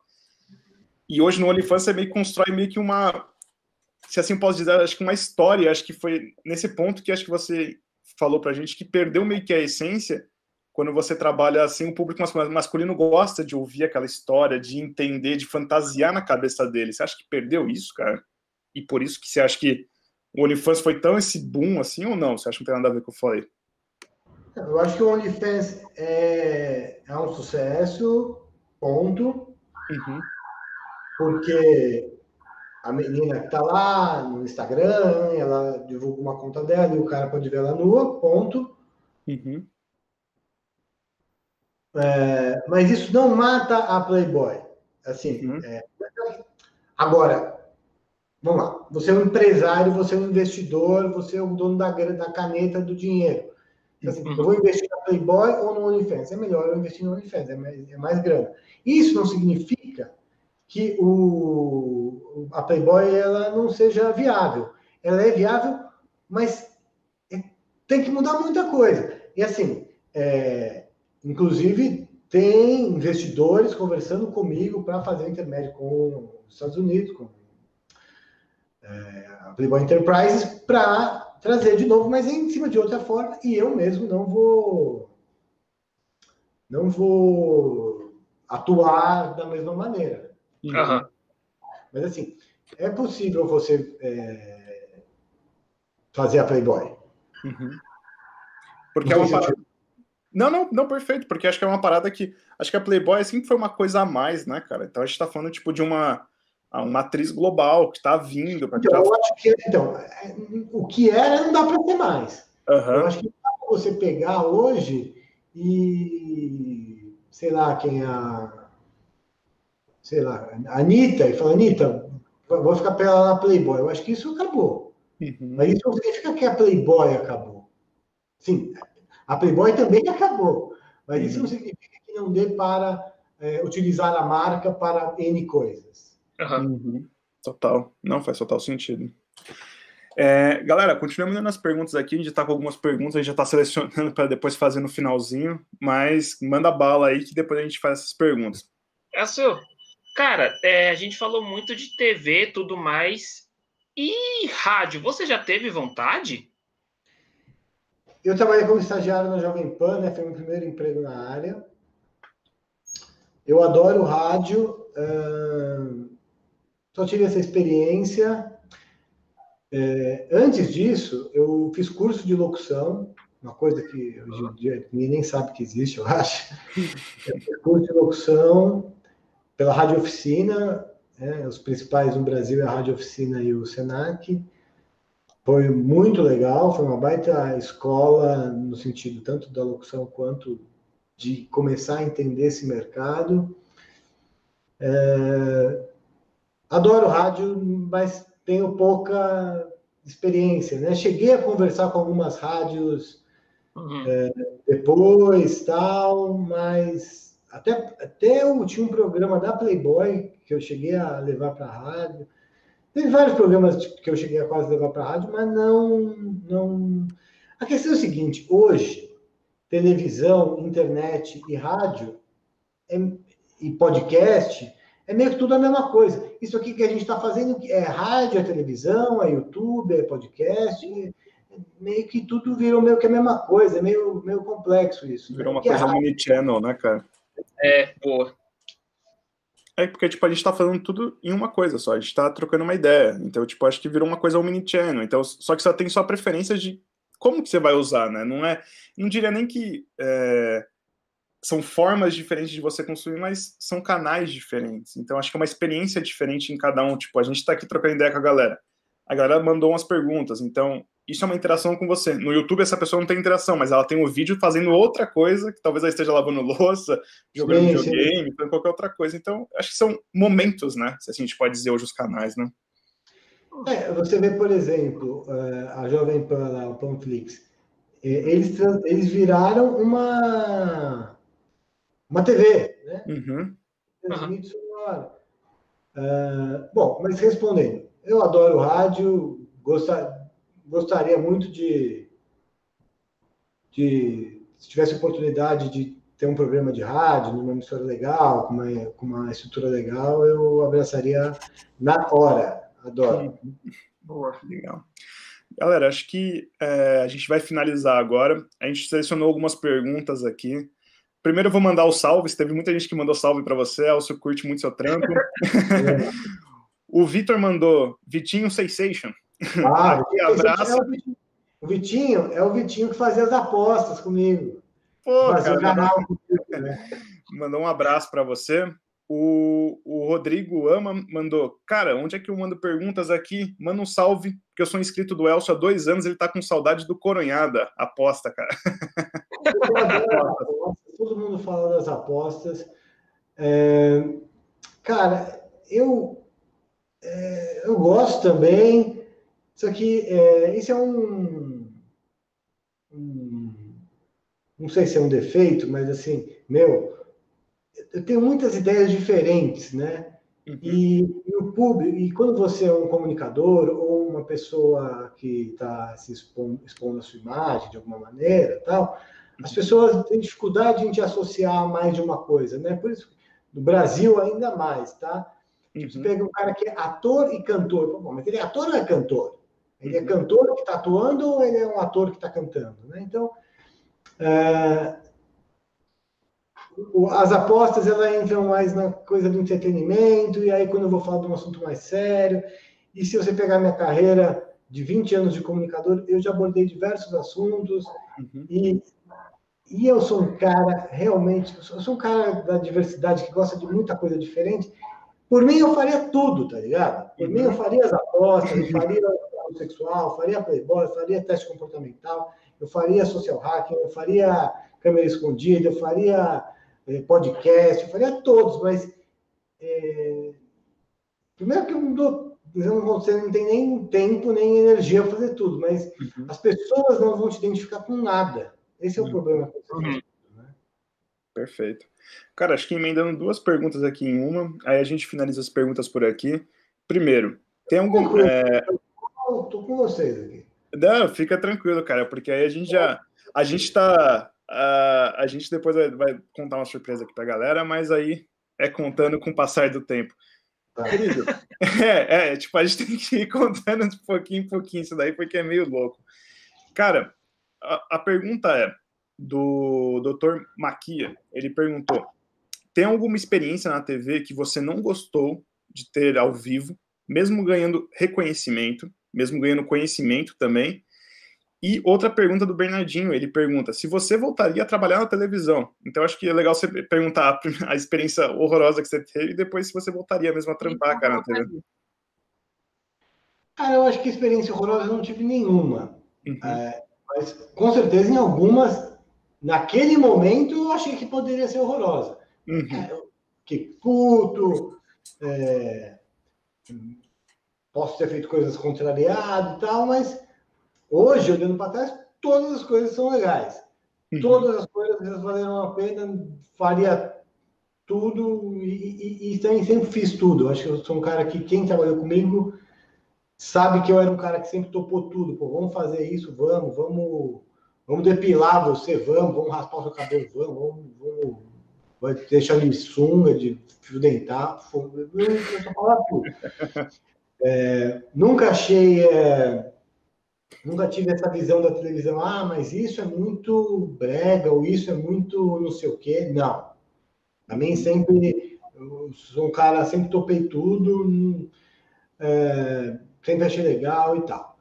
É, você voltaria a trabalhar na televisão? Com certeza, com certeza. Uhum. De, de, é, eu estou sempre perto, é, circulando as emissoras, né? Uhum. Tenho contato com muita gente de todo, de todas as emissoras, das principais de todas. Estou sempre em contato com essas pessoas. É, só haver uma oportunidade de encaixar o, o, algo que eu. É que tá. Como eu. Vou, a mesma coisa que eu respondi agora. Como eu é, já fui editor, apresentador, diretor, ah, você fica num lugar na cabeça das pessoas, fala, mas esse cara, vou chamar ele. Então, eu já fui diretor, já fui apresentador, não sei o que, etc. Então, você, quando você. É igual um jogador de futebol que joga nas 11, ele é goleiro também. Ah, pô, ele é goleiro, vou chamar pro meu time. O Jorge Campos, lembra o Jorge Campos, do México? Ele era uhum. goleiro. Uhum. Então, os caras têm dificuldade de entender uma coisa assim. Né? Eu, eu lembro o Zico, ele era técnico e jogava, jogava também no Caxima. Então, eu quero dizer assim, quando você tem isso, às vezes as pessoas não estão preparadas para isso, as pessoas falam, pô, mas. E, e, isso eu acho que é uma coisa que às vezes me atrapalha. Uhum. É, de você ser visto, pô, mas peraí, você vai entrar aqui e, e, e porque, bom, eu já tive experiências é, como diretor que a, não vou nem falar assim, uma mulher que estava dirigindo, falou que não era possível fazer uma coisa. Uhum. Que eu estava propondo. Num ambiente bem confuso tal. Eu falei, é possível sim. E tal, não sei o quê. E eu fui lá, fui para frente da câmera e fiz. Entendeu? E aí, a pessoa, não vou falar assim, a mulher ficou assim, porra. Então, é, é, é foda quando você vai ser dirigido por um cara que também é apresentador. Uhum. Ele sabe que dá para fazer o que não dá. Entendeu? Então, Dá é... para dizer que ficou com medo, então? Não, não é medo, mas é, a pessoa fala, porra, não, não posso falar para esse cara que não dá, entendeu? Então, uma coisa é você, um apresentador, falar para um diretor que nunca foi apresentador, falar, não, isso aí não dá para fazer, ó, isso aí o cara vai falar, é, não dá, mas então tá bom. Tipo, assim, não, peraí, daqui que eu faço, entendeu? É, então, é, isso é muito louco. Então, assim, isso tem, tem ônus e bônus, né? Mas, é, sendo objetivo aqui, né? Uhum. Não só me pergunta.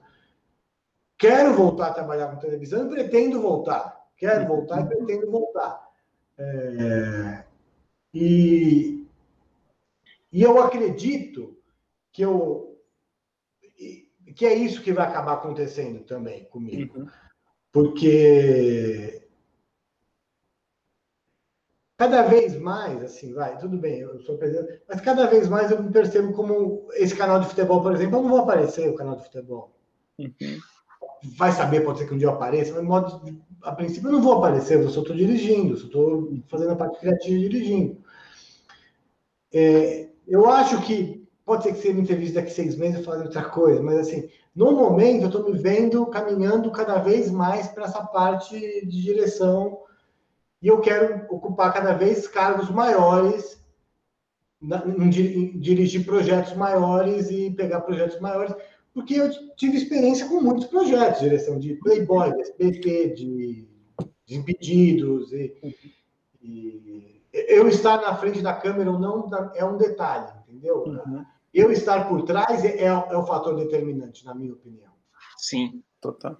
Cara, quando você fala isso, é, é, muito louco, porque quando você tem, acho que, um cargo mais baixo, acho que isso você sofreu muito, né, cara? Eu acho que quando você tem um cargo mais baixo, é muito difícil você falar a verdade, né, cara? Então, eu acho que até passa muito do social hacking que você faz o seu projeto, que é justamente entender, cara, e falar, puta, eu tô falando a verdade, mas todas as pessoas teriam que ouvir a verdade, cara. Eu tenho a sensação que as pessoas, elas gostam de, às vezes, ouvir mentira do que ouvir a verdade. Tipo, verdade, não tô falando de absoluto entender o que você quer dizer. Como assim? Não, porque acho que quando você está com um cargo mais baixo, foi igual você falou, às vezes um cargo de, tipo, de vez você tá num. Você ter o poder de, tipo, conseguir produzir, apresentar, criar, fazer tudo isso. Não, eles preferem te dar uma fatia e você falando a verdade mesmo, assim, cara, eu dou conta disso, eu consigo fazer, e é uma coisa que as pessoas às vezes preferem que você chegasse para elas e falasse assim, não, você não consegue, eu não consigo fazer, entendeu? Eu tenho essa sensação porque a gente passou também muita fase por estágio. Você também passou muito, até você comentou com a gente. Porra, cara, estágio é uma parada assim que você tem que ser o cara mais incompetente da história, porque todo mundo quer ouvir o quê? O estagiário burro. Não, na verdade, não. Na verdade, você tem muitas outras facetas e você fala às vezes a verdade e ninguém te escuta porque às vezes você é um estagiário ou porque, tipo, ninguém está preparado para ouvir a verdade, né? Se assim a gente pode dizer. É, eu tive. É é, vou, vou, falar os bons, né? Tive bons, os bons, chefes bons que eu tive, eu aprendi muito com eles, assim. Os ruins eu não, deixo de lado, nem sei, prefiro esquecer, mas assim, os bons, é, inclusive o Júlio Piccoli, em entrevista, ele tem no meu canal uma entrevista com ele, para mim foi o melhor diretor de apresentador que eu já trabalhei. O cara é um gênio na arte de, de dirigir apresentador. É, eu aprendi muito com ele. Ele, a forma que ele e ele, porque ele dirigia todo tipo de gente. Ele dirigia, dirigiu o Mion, dirigiu a Cicarelli, dirigiu o Adnet, dirigiu a Jacques Cury, dirigiu, é, sei lá, Thunderbird, ele dirigiu muita gente diferente. E ele, eu entendi com ele que ele, ele dirigia aquela pessoa conforme aquela pessoa tinha que ser dirigida. Porque eu via ele dirigindo, cada um ele, cada um ele fazia de um jeito. E eu vi muito diretor que dirigia qualquer pessoa de uma forma, e não é assim. Uhum. Isso, ele me mostrou muito isso. Eu falei, cara, ele é foda aí. E, assim, e o diretor bom, eu falo, ele não tem que falar o que você tem que fazer. Uhum. Ele tem que falar o que você tem que ouvir para você fazer o que acha que tem que fazer. Uhum. Porque falar fazer qualquer um. O que você tem que fazer, todo mundo sabe. Exatamente. Ah, fala mais rápido, ou fala mais devagar, ou fala mais alto, ou. ou é, enfim, seja mais divertido, seja mais entusiasmado. Falar isso é fácil. Isso, isso aí não é ser diretor. Falar isso qualquer um fala. Ah, seja mais divertido aí, apresenta com mais animação. Isso aí não é diretor, isso aí é. Isso aí é falar uma coisa que o cara que está sentado em casa fala. O cara tem que falar no, no seu. A arte do ponto é uma arte de que poucos diretores dominam. O Júlio dominava, domina perfeitamente. Uhum. Ele falava para mim uma coisa, às vezes era uma palavra ou duas, que de um assunto que eu tinha conversado com ele dez dias atrás, uma semana atrás, que já me davam um gatilho de uma emoção que ele sabia que eu precisava naquele momento. Ou para é desacelerar, ou para acelerar, ou para ser mais entusiasmado, ou mais sério, ou mais responsável, respeitoso, brincalhão e que assim, o diretor bom não fala, ah, vai, fala uma, faz uma piada. Isso não é diretor. Seja mais brincalhão. Isso não é dirigir. Isso aí é, é palpiteiro, é meter o bedelho, é encher o saco. É aquele, é aquele diretor que o, que o apresentador pega e fala, porra, mano, você tá me enchendo o saco. Uhum. Agora, o diretor bom, ele fala um negócio, fala assim... É, só planta né, a sementinha. É, boa. Ele, tava on... ele é corintiano e estava ontem no estádio. Pô, acabou. Ele sabe que dali você vai desenrolar um monte de coisa. Entendeu? Assim, ou senão, é, ele está vendo que você está caminhando para um assunto delicado e fala assim: é, o... ele perdeu a mãe dele com 13 anos de idade. Pá, vai, pá, vai, só pá. Ele sabe. Hum. É a arte de. Só ia parando. É, esse é o bom diretor. O bom diretor fala pouco, ele não fala muito. Uhum. O pouco que ele fala é só aquele não é, não é aquele cara que fica gritando toda hora, xingando todo mundo, né? O cara tá dando tudo errado. Exatamente. Exatamente. Cara, muito foda. Muito foda. É, porque, tipo, eu acho que, assim, é, essa experiência de TV sua é uma parada que acho que você é, você leva para tudo, cara. Acho que foi exatamente isso que você falou, cara. Lá no comecinho, lá do podcast que a gente tava falando, que é exatamente isso. Você passa pelos corredores, você conhece pessoas que têm um tipo de programa, que tem outro, que tem uma audiência totalmente diferente da sua, que tem, igual você falou, do anão até o Silvio Santos andando naquele corredor, que, tipo, almoçar com Lombardi é muito louco, né? Isso é muito legal. Isso aí é uma coisa que é, hoje em dia as pessoas se expõem muito nas redes sociais, tal, tal, tal. A gente, a gente tem um pouco mais de acesso à vida particular das pessoas. Sim. Mas antes de existir isso aqui, você via simplesmente as pessoas na, na televisão. E aí, muitas vezes, as pessoas, quando viam as pessoas é, nos bastidores, se frustravam. Pô, o cara na televisão é todo pá, pá, pá, pá, pá. Chega lá, fui conversar com ele, ele é mal mal-humorado. E aí eu descobri uma coisa que não é nenhuma coisa nem outra. Não é nem que as pessoas. É, tem gente que no vídeo é uma coisa e quando desliga a câmera é outra, e tem gente que é igual. Existem os dois tipos de pessoas. Isso não faz do cara um cara falso ou verdadeiro, não é isso.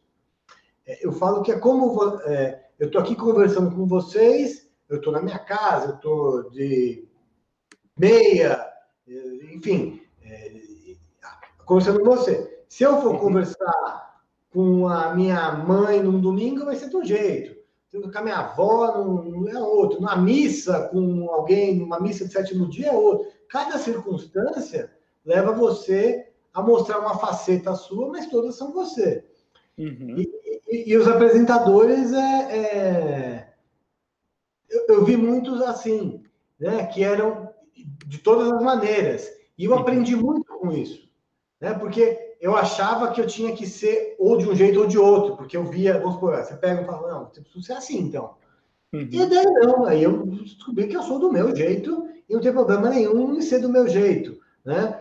É, e, e, e, essa foi uma das você falando de ver as pessoas. O Ronald Golias é um cara super sério nos bastidores, assim, super. Uhum. Dava um sorriso. E é um dos caras, e na minha opinião, o cara, um dos três caras mais engraçados do mundo, assim, entendeu? Então, é, ver isso, né, descobrir isso era muito legal, muito legal. Né? É, descobrir, é uma grande descoberta. O Silvio Santos, é, é, isso, eu falo, isso eu falei, isso acho que eu nunca falei. Às vezes, porque, enfim, às vezes eu vi o Silvio Santos falando normal, falando, conversando, assim. É, ele fala normal, cara? Essa é a pergunta. Ele falando, ele falando, olha, veja bem, tal, tal, tal, tal. É, eu vi, acho que umas duas vezes, eu vi. E eu tava lá, porque eu, porque eu tava, eu tava fazendo um negócio meio, tava meio... Eu era o cara menos importante da roda ali, eu tava lá só para acompanhar uma pessoa importante, e eu só ouvi foi minutos antes, é, minutos não, segundos antes de ele entrar. E ele falando sério. assim, porque Quando ele está no corredor conversando com os funcionários, ele é o Silvio Santos da televisão. Ele, olá, como vai? Ele já me cumprimentou no passado. Ô, oh, tudo bem? Como vai? Como vai? Ô, oh, boa tarde. Sorriso no rosto. Eu vi o Silvio Santos na coxia, né, atrás do, do, antes de entrar no palco, falando sério. Uma, uma outra cara, uma outra pessoa, um cara. Ó, é isso aí, é isso, porque como é que vocês vão fazer um negócio desse? tipo o Silvio Santos, homem de negócio, entendeu? E é incrível, é tipo você vê. Meu, o cara é uma lenda viva, o cara é um alien. E você vê. É, tem coisas que. É, porque, por isso que eu amo televisão. Permite você conhecer pessoas e viver situações que você nunca viveria. Você só viveria dentro do. do é, Oscar Schmidt, que eu conheci, enfim, aí teria uma lista é, muito longa de pessoas que eu conheci que eu nunca conheceria se eu não tivesse trabalhado em televisão. Eu fui o primeiro, tipo, às vezes coisas também que passam batido para muita gente grandes merda, mas por exemplo, o Restart foi um, um grande sucesso. Não sei se vocês lembram do Restart. Claro. Chegou a ser a, banda, a maior banda do Brasil. Hum. Eu fui o primeiro cara que entrevistou o Restart na televisão, na MTV. Ninguém sabia quem era Restart. Restart era nada. Ninguém. Eu entrevistei os caras sem saber quem eles eram. Passou dois meses, os caras eram os caras mais bombados. Assim. Então, são coisas muito legais assim de, de, de, de televisão. assim. Uhum. Um cara também, quando eu entrevistei, ninguém sabia quem ele era. Eu fui o primeiro cara do, do, do Sudeste a entrevistar ele, ele já era um. Aquele Pablo, o Pablo. O Pablo meio. Do Arrocha? Ninguém sabia quem ele era. Ele era ninguém. Ninguém sabia quem ele era. Passou um mês que entrevistei ele e o cara tinha um bilhão de pessoas no estádio. Em São Paulo, ninguém sabia quem ele era. Ninguém. Uhum. Então, são esse tipo, são coisas assim que você, você fala, meu, e fora os outros caras famosos que você acaba encontrando em balada, né? Nas fases da balada, da, dos VMBs e tal artista, fala, não, eu tô aqui com esse cara, meu Deus, tô conversando com esse cara. O, o, o, enfim, o Carnaval de Salvador, cobrindo o Carnaval de Salvador, encontrando caras mil que você nem pode imaginar. você nunca se imaginaria nessa situação, sabe? Fala, pô, eu tô aqui do lado desses caras, conversando. Teve então, alguém é que você gostava muito que você quis conhecer e conseguiu conhecer? Acho que até tirando o Silvio Santos, né? Que o Silvio Santos é, acho que é essa referência. Eu vou, eu vou, contar quem eu não consegui. Uhum. Aquela vez, ninguém conta o, a, a, história que deram errado. é para encerrar aí? Não, manda bala, cara. Tem que tem que ser, cara. É, é frustrante. Eu cheguei, a história no Legendários, eu falei assim: a gente tem que fazer uma, uma matéria com o Roberto Bolanhos, com o Chaves. Uhum. Aí eu, peguei, eu falei com o meu produtor, o meu produtor, e falei assim, o Joca, inclusive, hoje ele está no Faustão. Falei, Joca, corre atrás disso. Falei, meu, deu ok? Você conseguir. Contratei um professor de espanhol mexicano, aula particular de espanhol com um professor, com um cara mexicano, para falar, aprender a falar espanhol mexicano. Uhum. O, o, o, Chaves falou: venham à minha casa aqui em Acapulco. Acapulco? o Cancún, Cancún ou Acapulco? Agora eu não estou lembrando. Se é Cancún ou Acapulco. É venham. Venham. Puta que pariu. Eu juro para você, eu fiquei com caganeira, tive diarreia. eu já estou suando aqui de você contando. Aí, Aí aconteceu o seguinte: quando fechou, a direção falou assim: quem vai é o João Gordo. Eu fiquei, mas eu não sabe, eu fiquei seis meses para conseguir. E quando falo, porque o gordo era o cara que entrevistava, mas não importava, porque eu tinha. Aí, quando foi. Você vê que. Não é. Você vai entender o que aconteceu. Falaram, é o gordo, não é o Elcio? Passou três dias, dois dias, a dona Florinda lá ligou para o Joca, que era o meu produtor, e falou: o Roberto não está bem de saúde, ele não vai poder receber vocês. Quando disseram que eu não podia, cancelaram. Eu falei, mano, era para eu. esperando. E o Chaves foi o cara que eu mais assisti, assim, é, quando eu era criança. Eu, minha mãe botava eu para almoçar assistindo Chaves. Ela, Bota aí uma televisão para ver se esse moleque come.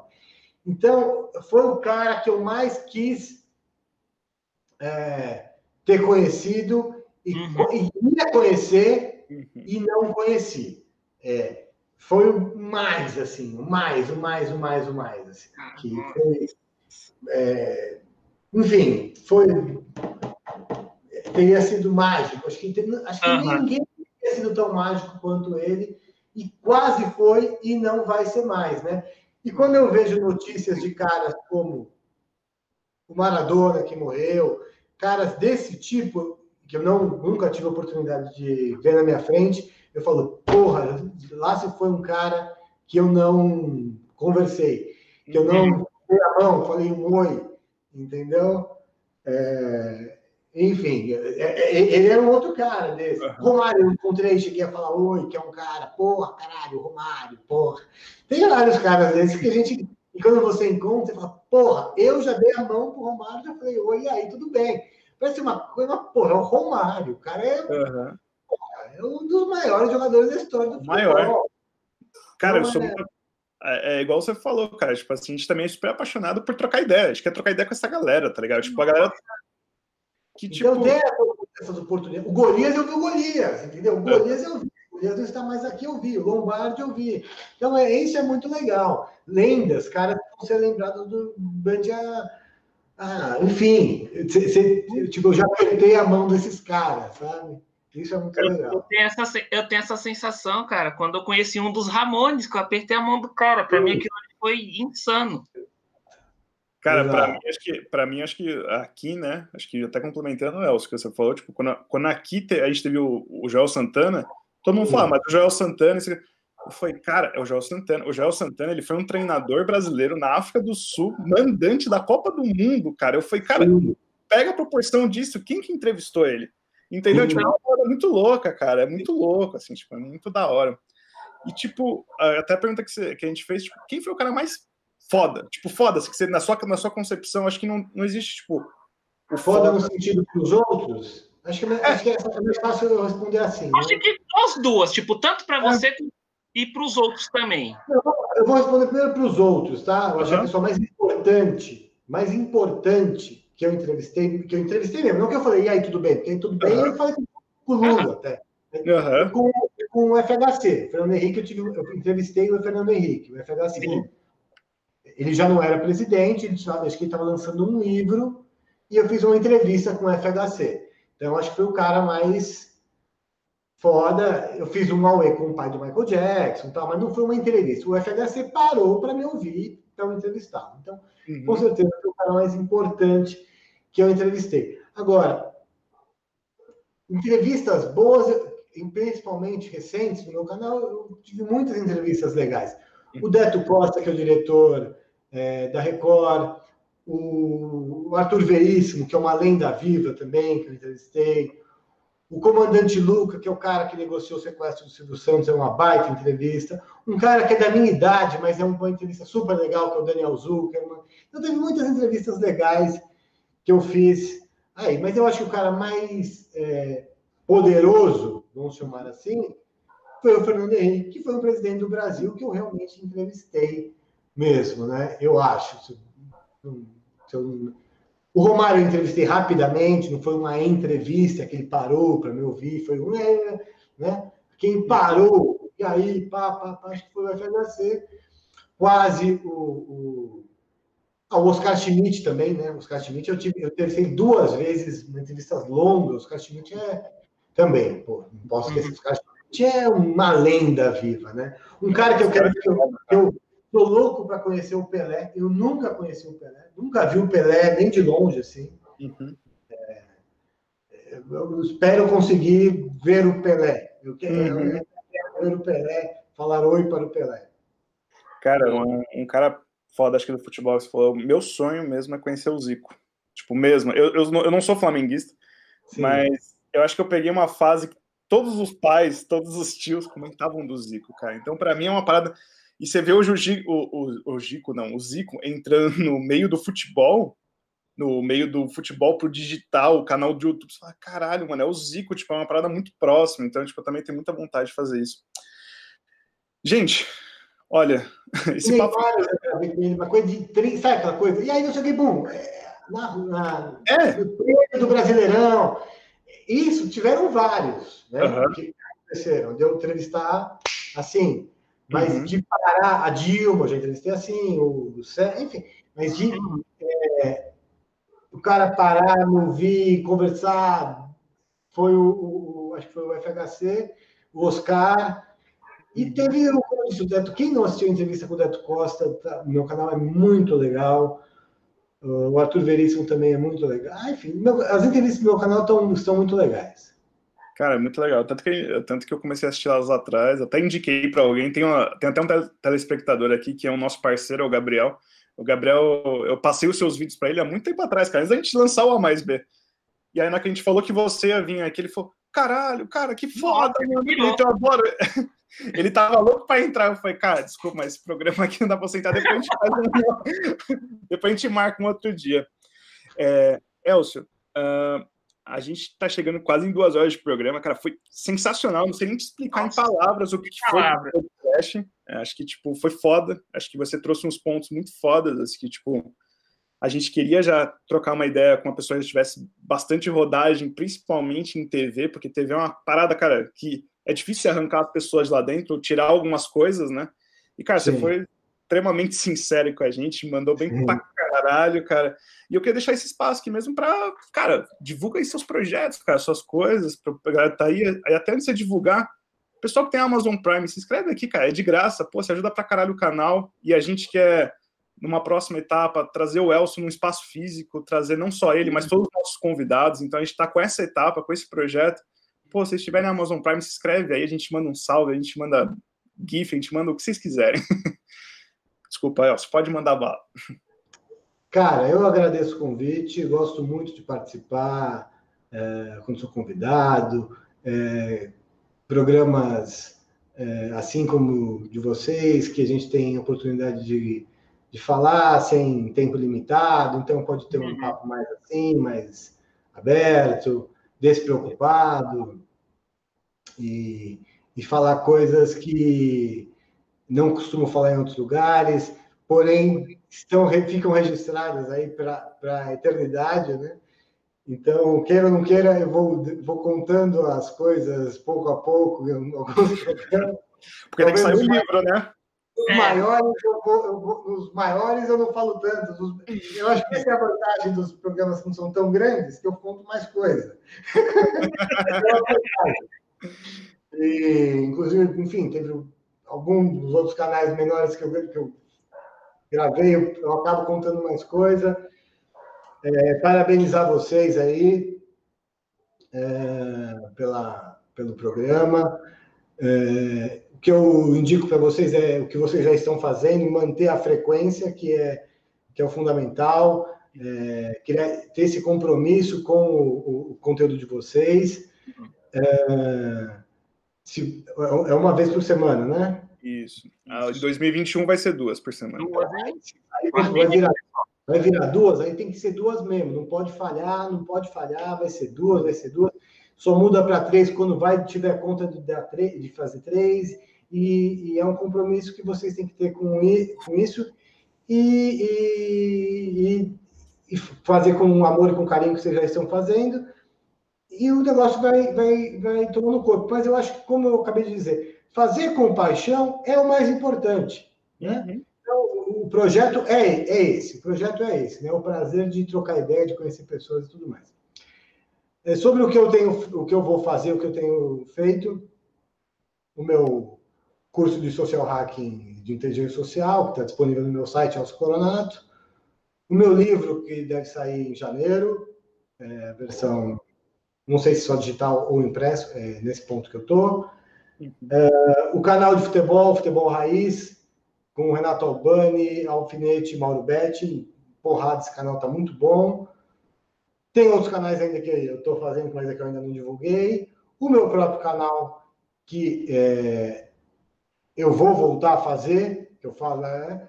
E outra coisa que ainda não está na hora de falar, né? Tudo tem um tempo de falar. Mas as coisas que, eu estou fazendo são essas. Uma coisa que eu tenho que fazer, que eu falo que eu vou fazer e não faço, é tweet aqui, que eu já estou com 200 inscritos, 220, 220, não faço, tem que fazer. Vou começar a fazer aqui, ficar falando com o povo. É isso. Obrigado. Boa. Cara, sensacional, velho, sensacional. Evandro, quer deixar aí as redes, cara? Manda com bala. Certeza. O Jack falou que tudo a gente tem que fazer com paixão, A mais B a gente já faz com o paixão, então vocês seguem aí Evandro Paixão em todas as redes. Aí, ó. Instagram, tamo aí. O... Esse aqui é o nosso projeto, então fica gravado o que o Alexandre disse. Ano que vem a gente já começa a fazer dois por semana, então se preparem para ter que aguentar a gente duas vezes agora. Puta merda, do nosso público, Mega Drive ali atrás de você com o Altered Beast aí, hein? fantástico, eu não tinha olhado. Ah, hein? maravilhoso. É, é minha paixão essa coleção aqui, é a herança do Sensacional, eu lembro quando eu ganhei esse videogame, aí, pô, aquela hora que o bicho via. É bem essa imagem aí, que tira uma foto, tira uma foto da televisão. Não, é maravilhoso. Jogo é demais, cara. Olha. Você sabe que jogo é esse, né? Qual? Quem que tá atrás de você? Ah, o Altered. É, então, maravilhoso esse jogo. Não, eu tenho, eu tenho o cartucho dele ali em física. Né? Vinha. Uhum. O... Eu tenho ele no Mega, no Master. Tem, nossa, a caralhada de jogo de Sonic também. É uma nossa, coleção muito grande. Boa o Evandro é nosso viciado em games. Ele é o que tem é a contradição do geek para mim, cara. Eu sou mais FIFA e jogo é. de tiro, ele já é do vintage da. Esses daí que estão atrás dele. Os novos aí eu só conheço o PES. Boa. Aí eu vou te adicionar, Elcio, pra gente jogar uma partida, cara, de PES, cara. Vou jogar. Não, aqui, aqui é das antigas, essa é Top Gear, é é Sonic, Chega lá até tal, não sei qual fase, Top Gear, só segurando o diagonalzinho, né? Não, Top Gun. Não, Top, Top Gear. Não, amor. Top Gear era de corrida. Ah, é? Qual que era o que você andava com o aviãozinho? Afterburns, Afterburns. Pô, Afterburn é top. Tem, eu tenho pro, pro branquinho aqui, pro Wii. Você sabe qual Afterburns? Aquele de aviãozinho? Joguei, é. joguei no Mega ele. É, no Mega ficava na diagonal ali, ó, ficava. Aí você chegava não sei ah, quantas fases, tira em você. Eu sou perdido, cara, eu não tô entendendo nada, vocês estão falando. Mas você é mais novo que eu, né? Quantos anos você tem? Oh, eu, vou, eu tenho 27. Ah, então, eu tenho 38. Pô, não, ah, cara. Eu era dessa fase mesmo. Eu, ah, eu, eu comecei no já, já comprou sendo uma coisa retrô, né? Aham. Uhum. Ah, tá. Uma pegada total retrô. Cara. Mas fala aí, Ale, suas redes. Não, as minhas Alexandre Belinaro em qualquer uma, cara. LinkedIn, Facebook, Instagram, onde vocês quiserem encontrar a gente, cara, manda bala lá que a gente se tromba, a gente troca ideia. E todo mundo que tá aqui, cara, não deixa de não só se inscrever, mas deixa de seguir o é, segue o canal também, cara. Pô, isso ajuda pra cacete também, para depois a gente divulgar. Vai ter outros convidados, tipo o Elcio é hoje, a Laila Dionísio é semana que vem, ela é empreendedora, cara, um papo super da hora. E semana e, e ano que vem, cara, ano que vem a gente vem com tudo. E, por favor, deixa aí, cara, que ajuda pra cacete a gente. Demorou? Valeu, galera, e até a próxima. Beijo. Valeu, pessoal.